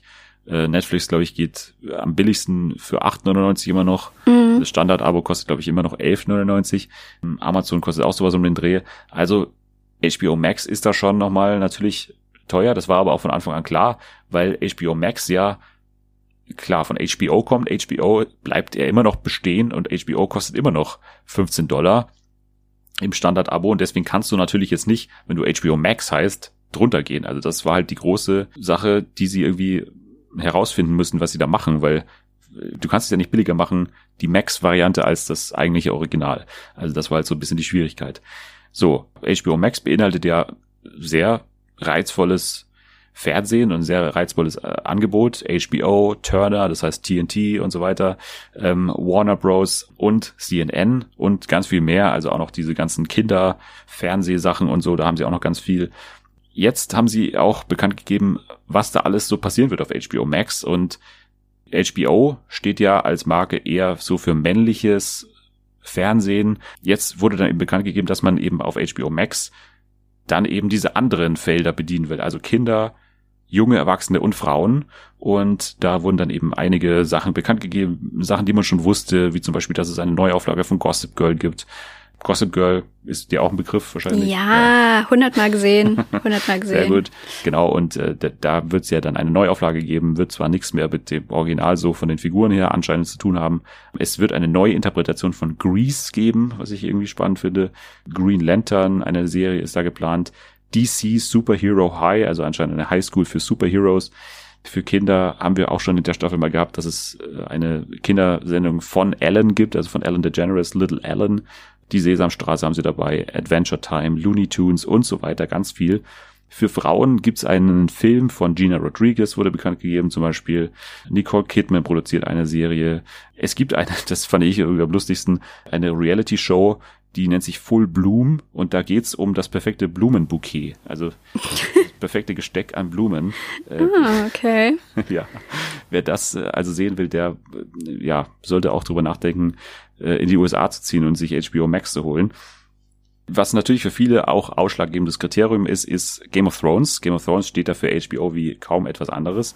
Und es war ja schon bekannt, es gibt diverse Spin-offs, die gerade in Arbeit sind. Und ein Spin-off, was für HBO Max entstehen wird, ist das Spin-off House of the Dragon, das basieren wird auf Fire and Blood von George R. R. Martin, der auch produzieren wird. Und das erzählt die Geschichte des Hauses Targaryen. Also das ist ähm, bestätigt, dass das kommen wird. Es war ja ein anderes Spin-off schon länger in Arbeit, unter anderem mit Naomi Watts in der Hauptrolle, glaube ich. Also das war gar kein unbekannter Cast. Und das wurde jetzt, nachdem der Pilot schon gedreht war, aber abgesägt. Also das wurde jetzt auch letztens bekannt gegeben. Ach Das, so, okay. Ja, findet nicht mehr statt. Ja, das wusste ich gar nicht. Ich habe mich heute nämlich schon gewundert, äh, als diese, ja, das neue Spin-off bekannt gegeben wurde, was denn aus dem anderen geworden ist, weil irgendwie hat man davon auch nichts mehr gehört. Ja, also ich wusste auch, dass es abgedreht ist. Die hatten ja auch dieselben oder ähnliche Sets, glaube ich, da auch da in äh, Wales oder wo die da immer sind, Mhm, oder Nordirland ja. oder so. Ja, das wird es nicht weitergeführt. Also man hat sich dann dagegen entschieden, die Serienmacherin oder die äh, Showrunnerin hat einen Brief geschrieben an alle Beteiligten, warum es dann im Endeffekt nicht ja, fortgeführt wird. Ist halt manchmal so, dass äh, es nicht über den Piloten hinausgeht, Mhm. weil sich gewisse Sachen anders darstellen, als sie dann tatsächlich sind. Ja, J.J. Abrams macht noch mehrere Projekte. Außerdem haben sie natürlich auch Fremdware gekauft, was ja ganz wichtig ist. South Park kommt mit allen, glaube ich, 23 Staffeln mittlerweile zu HBO Max und auch Friends. Also das ist ja eine riesen, Ach, okay. eine Riesensache. Aber bei Friends muss man ja aufpassen. In der letzten Woche haben wir gesagt, in Deutschland gehen die Rechte von Friends von Netflix an Amazon. Also Genau, ab Mitte ja. November ist es dann bei Amazon. Mhm. Und in den USA sind die Rechte jetzt bei HBO Max. Aber jetzt die eigentlich schlechten Nachrichten, dass HBO Max nämlich nicht nach Deutschland kommen wird. Das ist ja seit Beginn dieses Podcasts mein großes Aufreger-Thema, meine Unzufriedenheit mit Sky. Ähm, Mhm. dieser Sky-Deal mit HBO wurde jetzt vor ein paar Tagen leider verlängert. Um viele Jahre hieß es, also fünf Jahre wird äh, geschrieben. Es wird zwar jetzt wieder alles so schön geschrieben, dass es natürlich mehr Co-Produktion zwischen Sky und HBO gibt, was ja schon bei Chernobyl sehr erfolgreich war und jetzt auch aktuell Catherine the Great mit Helen Mirren, also da auch große Namen. Dennoch klingt das alles nicht danach, dass wir alles bekommen, was ja immer meine Forderung ist. Warum sollen wir ein anderes Programm bekommen als andere? Also was hat es für einen Sinn, dass England, Italien und Deutschland, wo eben Sky äh, aktiv ist, mir erschließt sich das nicht, warum gewisse Sendungen den Weg nicht nach Deutschland finden, dass man die dann irgendwie auf keine legale Weise schauen kann. Das verstehe ich nicht. Ja, das stimmt. Oder warum die halt auch zwei Wochen später kommen, was in Zeiten des Internets einfach ein Witz ist, wenn du halt ins Internet gehst und irgendwas zu Watchmen zum Beispiel suchst. Aktuell, Watchmen läuft seit zwei Wochen in den USA. In Deutschland startet es jetzt dann am Montag, wenn wir heute Freitag haben, startet es in Deutschland am Montag. Ja, ist schön, aber wir sind halt zwei Wochen hinten dran und du kannst halt überhaupt nichts über diese Serie lesen, weil du halt permanent gespoilert wirst.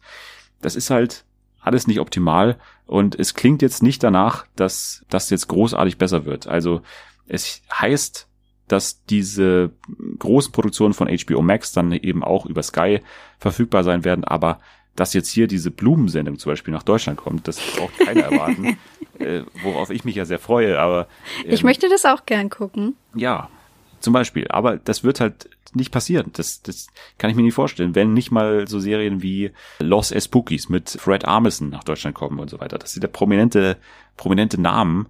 Es ist für mich auch so ein bisschen ein Versagen von so Entertainment-Journalisten, die da einfach auch nicht nachfragen. Man kann das nirgendwo nachlesen, woran das alles liegt. Ja. Und ich würde mir einfach mal Klarheit da wünschen. Also irgendwie, dass mir jemand sagt, okay, darum kommt diese Serie nicht nach Deutschland oder für uns kostet es diesen Betrag oder kostet es überhaupt was, wenn wir auch, wenn wir einen Deal haben mit HBO, trotzdem noch Serien nach Deutschland bringen. Keine Ahnung. Also mir ist es alles zu hoch, aber erstmal diese Nachrichten sehr schlecht. Sagt jetzt für mich erstmal nichts aus, dass sich da irgendwas bessern wird. Natürlich werden wir alle schön alle Spin-offs von Game of Thrones bekommen. Wer die alle haben will, kann die gerne anschauen. Das wird kein Problem sein, wird alles bei Sky dann verfügbar sein. Aber so kleine, feine Shows, wie zum Beispiel die Blumenshow, das wird eher nix. Also das glaube ich nicht. Naja. Apropos Game of Thrones. Benioff und Weiss, das sind ja die Game of Thrones Macher. Mhm. Und da gab es ja große Neuigkeiten, dass die vor einigen Monaten oder vor einigen Jahren, glaube ich schon, einen Deal unterschrieben haben, dass sie die nächste Star Wars Trilogie machen dürfen. Mir ist ja Star Wars ziemlich egal. Ja, mir auch. Mir hat dann eher die Meldung übel aufgestoßen, sag ich mal, dass sie einen Netflix-Deal unterschrieben haben für, weiß nicht wie viele hundert Millionen. Die werden halt jetzt exklusiv für Netflix Serien produzieren. Und jetzt wurde bekannt gegeben, ja, jetzt machen sie doch nicht mehr die Star Wars Trilogie. Ich weiß nicht, wie viel davon stimmt, aber es war ja immer so in der Diskussion, ob die Qualität der letzten Staffel von Game of Thrones so schlecht war, weil Benioff und Weiss schon im Kopf quasi für Star Wars geplant haben. Mhm. Und wenn jetzt klar ist, die machen doch nicht Star Wars, dann sagen halt viele Game of Thrones Fans, ich bin ja keiner, aber für viele ist es so, ja, Ja. warum haben die dann die letzte Staffel so hingerotzt, wenn die es doch nicht machen? Ja. Also, das heißt offiziell aus Zeitgründen machen sie es nicht, weil sie halt so viel für Netflix produzieren. Da käme ich mir jetzt als Game of Thrones Fans ziemlich verarscht vor. Und es gab in der Woche auch einen schönen Thread auf Twitter von jemandem, der bei einer Fragerunde, ich glaube in Australien, da war, wo Benioff Mhm. und Weiss eben saßen und da einen, also sehr ehrlich waren auf eine Art. Also die Ja, leider. Ehrlich, leider, genau. Also sehr ehrlich waren auf eine Art über ihre Herangehensweise an Game of Thrones, dass sie quasi überhaupt keinen Plan hatten, was sie da gemacht haben. Das ist ja, Ja. alles ganz charmant und so. Aber man kann sich dann schon so ein bisschen zusammenreiben, warum die letzten Staffeln so verlaufen sind, wie sie verlaufen sind, seit eben George R. R. Martins Buch dann nicht mehr als Vorlage gedient hat. Genau, ja. Ähm, ja, du bist der Game of Thrones Fan und Ja, ich habe alles geguckt und ähm, also ich fand auch, dass man das schon gemerkt hat. Irgendwie, ähm, wie du gerade gesagt hast, wann die Vorlage eben nicht mehr äh, hergehalten hat oder herhalten konnte für die beiden. Und gerade die letzte Staffel fand ich wirklich nicht gut. Also gerade vom Drehbuch her war das halt wirklich eigentlich traurig für alle Fans, die so lange auf dieses Ende oder nicht auf dieses Ende, aber die so lange auf äh, ja die letzte Staffel ähm, hingefiebert haben. Das war eigentlich wirklich sehr peinlich. ja, Benioff und Weiss waren wenigstens ehrlich quasi. Äh, das kann man ihnen zugute halten, aber äh, man kann ja auch mal drüber nachdenken, sich vielleicht jemanden zu holen oder Hilfe zuzulassen von jemandem, der das seit Jahren macht. Ich Mhm. denke da zum Beispiel an den ähm, Macher von True Detective, der sich dann auch auf Raten von HBO hin, ähm, der sich dann Hilfe geholt hat von David Milch zum Beispiel, einer, der das seit Jahrzehnten macht. Also das ist ja auch eine Möglichkeit, wie man solchen jungen Showrunnern dann helfen kann oder dass da jemand externes dazu kommt. Naja, so, jetzt haben wir nicht mehr so viel Zeit, du darfst dir irgendwas aussuchen. Irgendwie äh, willst du lieber hören eine neue Serie für ZDF Neo? Willst du lieber hören das Programm von Vox Up, dem neuen Sender? Oder willst du hören ein neues Format bei Dreisat? Bisschen spannend, aber äh, nicht so wahnsinnig spannend. Äh, mich würde Vox Up am meisten interessieren, Ja. weil äh, Vox ist natürlich unser aller Lieblingssender. Richtig. Und ich habe auch gehofft, dass du das sagst. Ähm, Denn ab dem 1. Dezember geht's los mit Vox Up, der neue Sender. Es war ja schon bekannt, dass das Ganze natürlich zum großen Teil aus Wiederholungen bestehen wird. Es heißt zwar auch, dass dann exklusiv Sachen dafür produziert werden für diesen neuen Sender, aber großenteils sind das natürlich Sachen, die bei Vox seit Jahren laufen. Mhm. Es geht los eben am 1. Dezember. Der Sonntag wird gestaltet sein mit Ellie McBeal, ich glaube drei Folgen und dann nochmal alle drei in der Wiederholung danach. Also das ist dann, glaube ich, das erste, was sie auch zeigen werden. Rizzoli and Isles, Law and Order SVU, also typische Crime-Sachen, die auch bei Vox, glaube ich, laufen. Wer das mag, gerne. Aber interessanter wird's ja bei den ganzen Factual-Sachen, also bei den ganzen nicht fiktionalen Angelegenheiten. Zum Beispiel hat man sich entschieden, mein Traumhaus am Meer. Sagt ihr das was? Ähm, mein Traumhaus am Meer, äh, nö. richtige Antwort, ähm, wird da tatsächlich zuerst laufen. Also die Folgen wurden ähm, für Vox konzipiert und werden auch dann da laufen, aber zuerst werden sie tatsächlich Premiere feiern bei Vox Up. Immer Mittwochabend dann mein Traumhaus am Meer, wer das sehen will. Es laufen dann auch Sing meinen Song Wiederholungen, Freitagabends, glaube ich. Am Samstag kommt immer, da freue ich mich ganz besonders drauf, eine alte Folge von Das perfekte Promi-Dinner. Also, Uh, ja, das ist cool. das ist cool, ja. Also ich bin ja generell eben bei diesen Sachen dann eher dabei und Ja, auf jeden Fall. ich will halt Vox Up eher so als Programm benutzen, so als Bildschirmschoner, was ich ja immer sage. Ja, Also ja, ja, eben- ja. Dann eben nicht so Strafgericht, sondern dass man dann einfach mal Ja. hinschalten kann und dann läuft halt da irgendwie fünf Stunden lang das perfekte Dinner. Ja. Ähm, und das gefällt mir jetzt auch ganz gut, denn täglich läuft dann um 14.20 Uhr Schmeckt nicht, gibt's nicht. Also alte Folgen von, Uh, genau, von Tim Melzers erster Kochshow. ja, cool. Genau. Und um 16.15 Uhr läuft dann das perfekte Dinner. Also auch alte Folgen, glaube ich, von 2008 oder so, also schon Mhm. aus prähistorischen Zeiten. Da freue ich mich auch drauf, weil das sah ja noch ganz anders aus damals. Das, Ja, da gab ja auch vor ein paar Jahren oder vor ein paar Monaten, glaube ich, erst diesen Reload, Mhm. wo dann so ein neuer Look da hinzugekommen Genau, ist. ja. Das war damals ja auch noch ein bisschen anders. Ja, ich fand auch ähm, damals die Kandidaten, also wenn ich da heute mal reinschalte äh, ins perfekte Dinner, dann kochen die immer so richtig luxuriöse Sachen und Ja. ich habe so das Gefühl, vor zehn Jahren hat da jeder irgendwie äh, Spaghetti so hingezaubert und im, zum Nachtisch ein Pudding oder so. Ja, total. Das ist immer professioneller geworden und auch geht immer mehr in Richtung Kochshow als so, ja, Unterhaltungsshow. Genau, ja. Früher war es ja auch noch so, dass es diese legendäre Wohnungsbegehung dann immer gab, also wo dann immer die Gäste durch die Wohnung gegangen sind. Das gibt's genau, heute nicht stimmt, mehr. das gibt's nicht mehr, ne? Hm. Nee, auch schade. Mhm. Genau, also das perfekte Dinner in den alten Folgen und vor allem um 16.15 Uhr, da freue ich mich halt drauf, weil man muss sich ja vorstellen, wenn ich jetzt mal so einen Tag habe, wo ich wirklich absolut nichts zu tun habe und einfach nur den ganzen Tag wirklich lineares Fernsehen schaue, dann habe ich immer, geht mein Tag um 14.15 Uhr los mit der Küchenschlacht. dann geht's dann weiter von 15 Uhr bis 16 Uhr mit Bares für Rares natürlich Okay, wow. dann ist es immer so, dass es diese eine Stunde gibt von 16 Uhr bis 17 Uhr, wenn dann ähm, Essen und Trinken auf, äh, auf RTL Nitro losgeht. Ähm, und da pa passt dann eben perfekt das perfekte Dinner rein. Jetzt in diesen neuen Tagesablauf und das wird mein Ende sein. Also normalerweise war dann immer noch diese eine Stunde so ein, so ein Fenster, wo ich dann immer noch irgendwas für die Uni gemacht habe oder irgendwas Sinnvolles halt.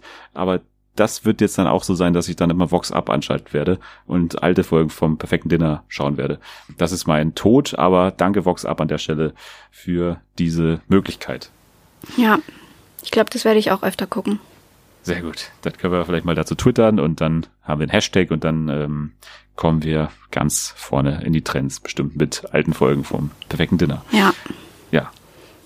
Perfektes Dinner hat ja eine sehr aktive Twitter-Community. Das unterschätzt man manchmal. Manchmal twitter ich so einen Tweet dazu und so und da bekommt man immer 30 hier Dings.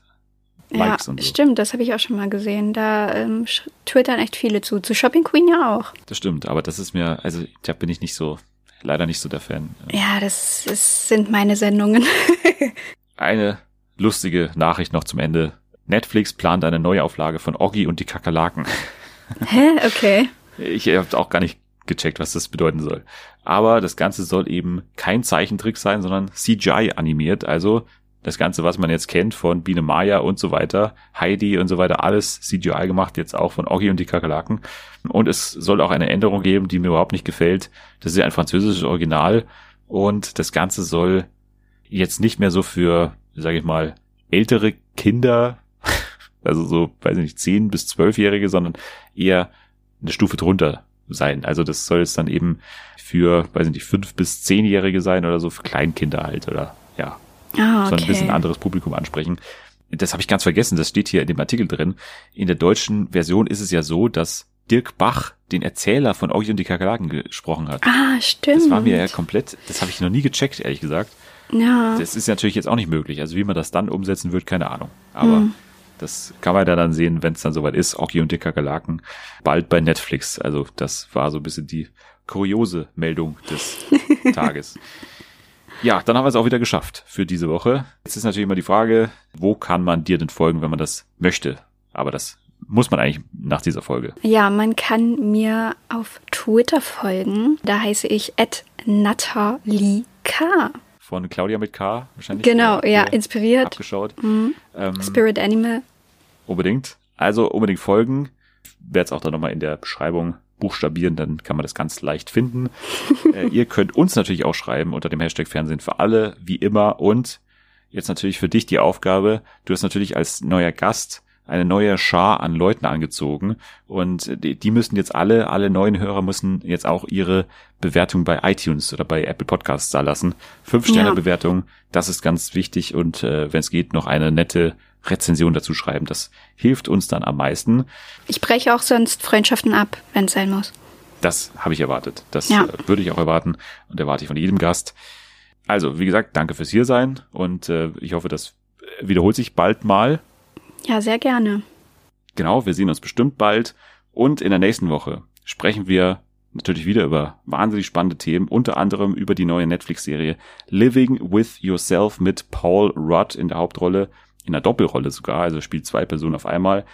Außerdem vielleicht ein bisschen Check-Check mit Klaas auf Join und wir, vielleicht machen wir noch ein bisschen weiter mit Prince Charming. Und ich habe mir vorgenommen, einen ersten Einblick zu geben in diese ganzen Apple-Serien. Also in der nächsten Woche wieder einiges geboten. Bis dahin könnt ihr aber erstmal abschalten.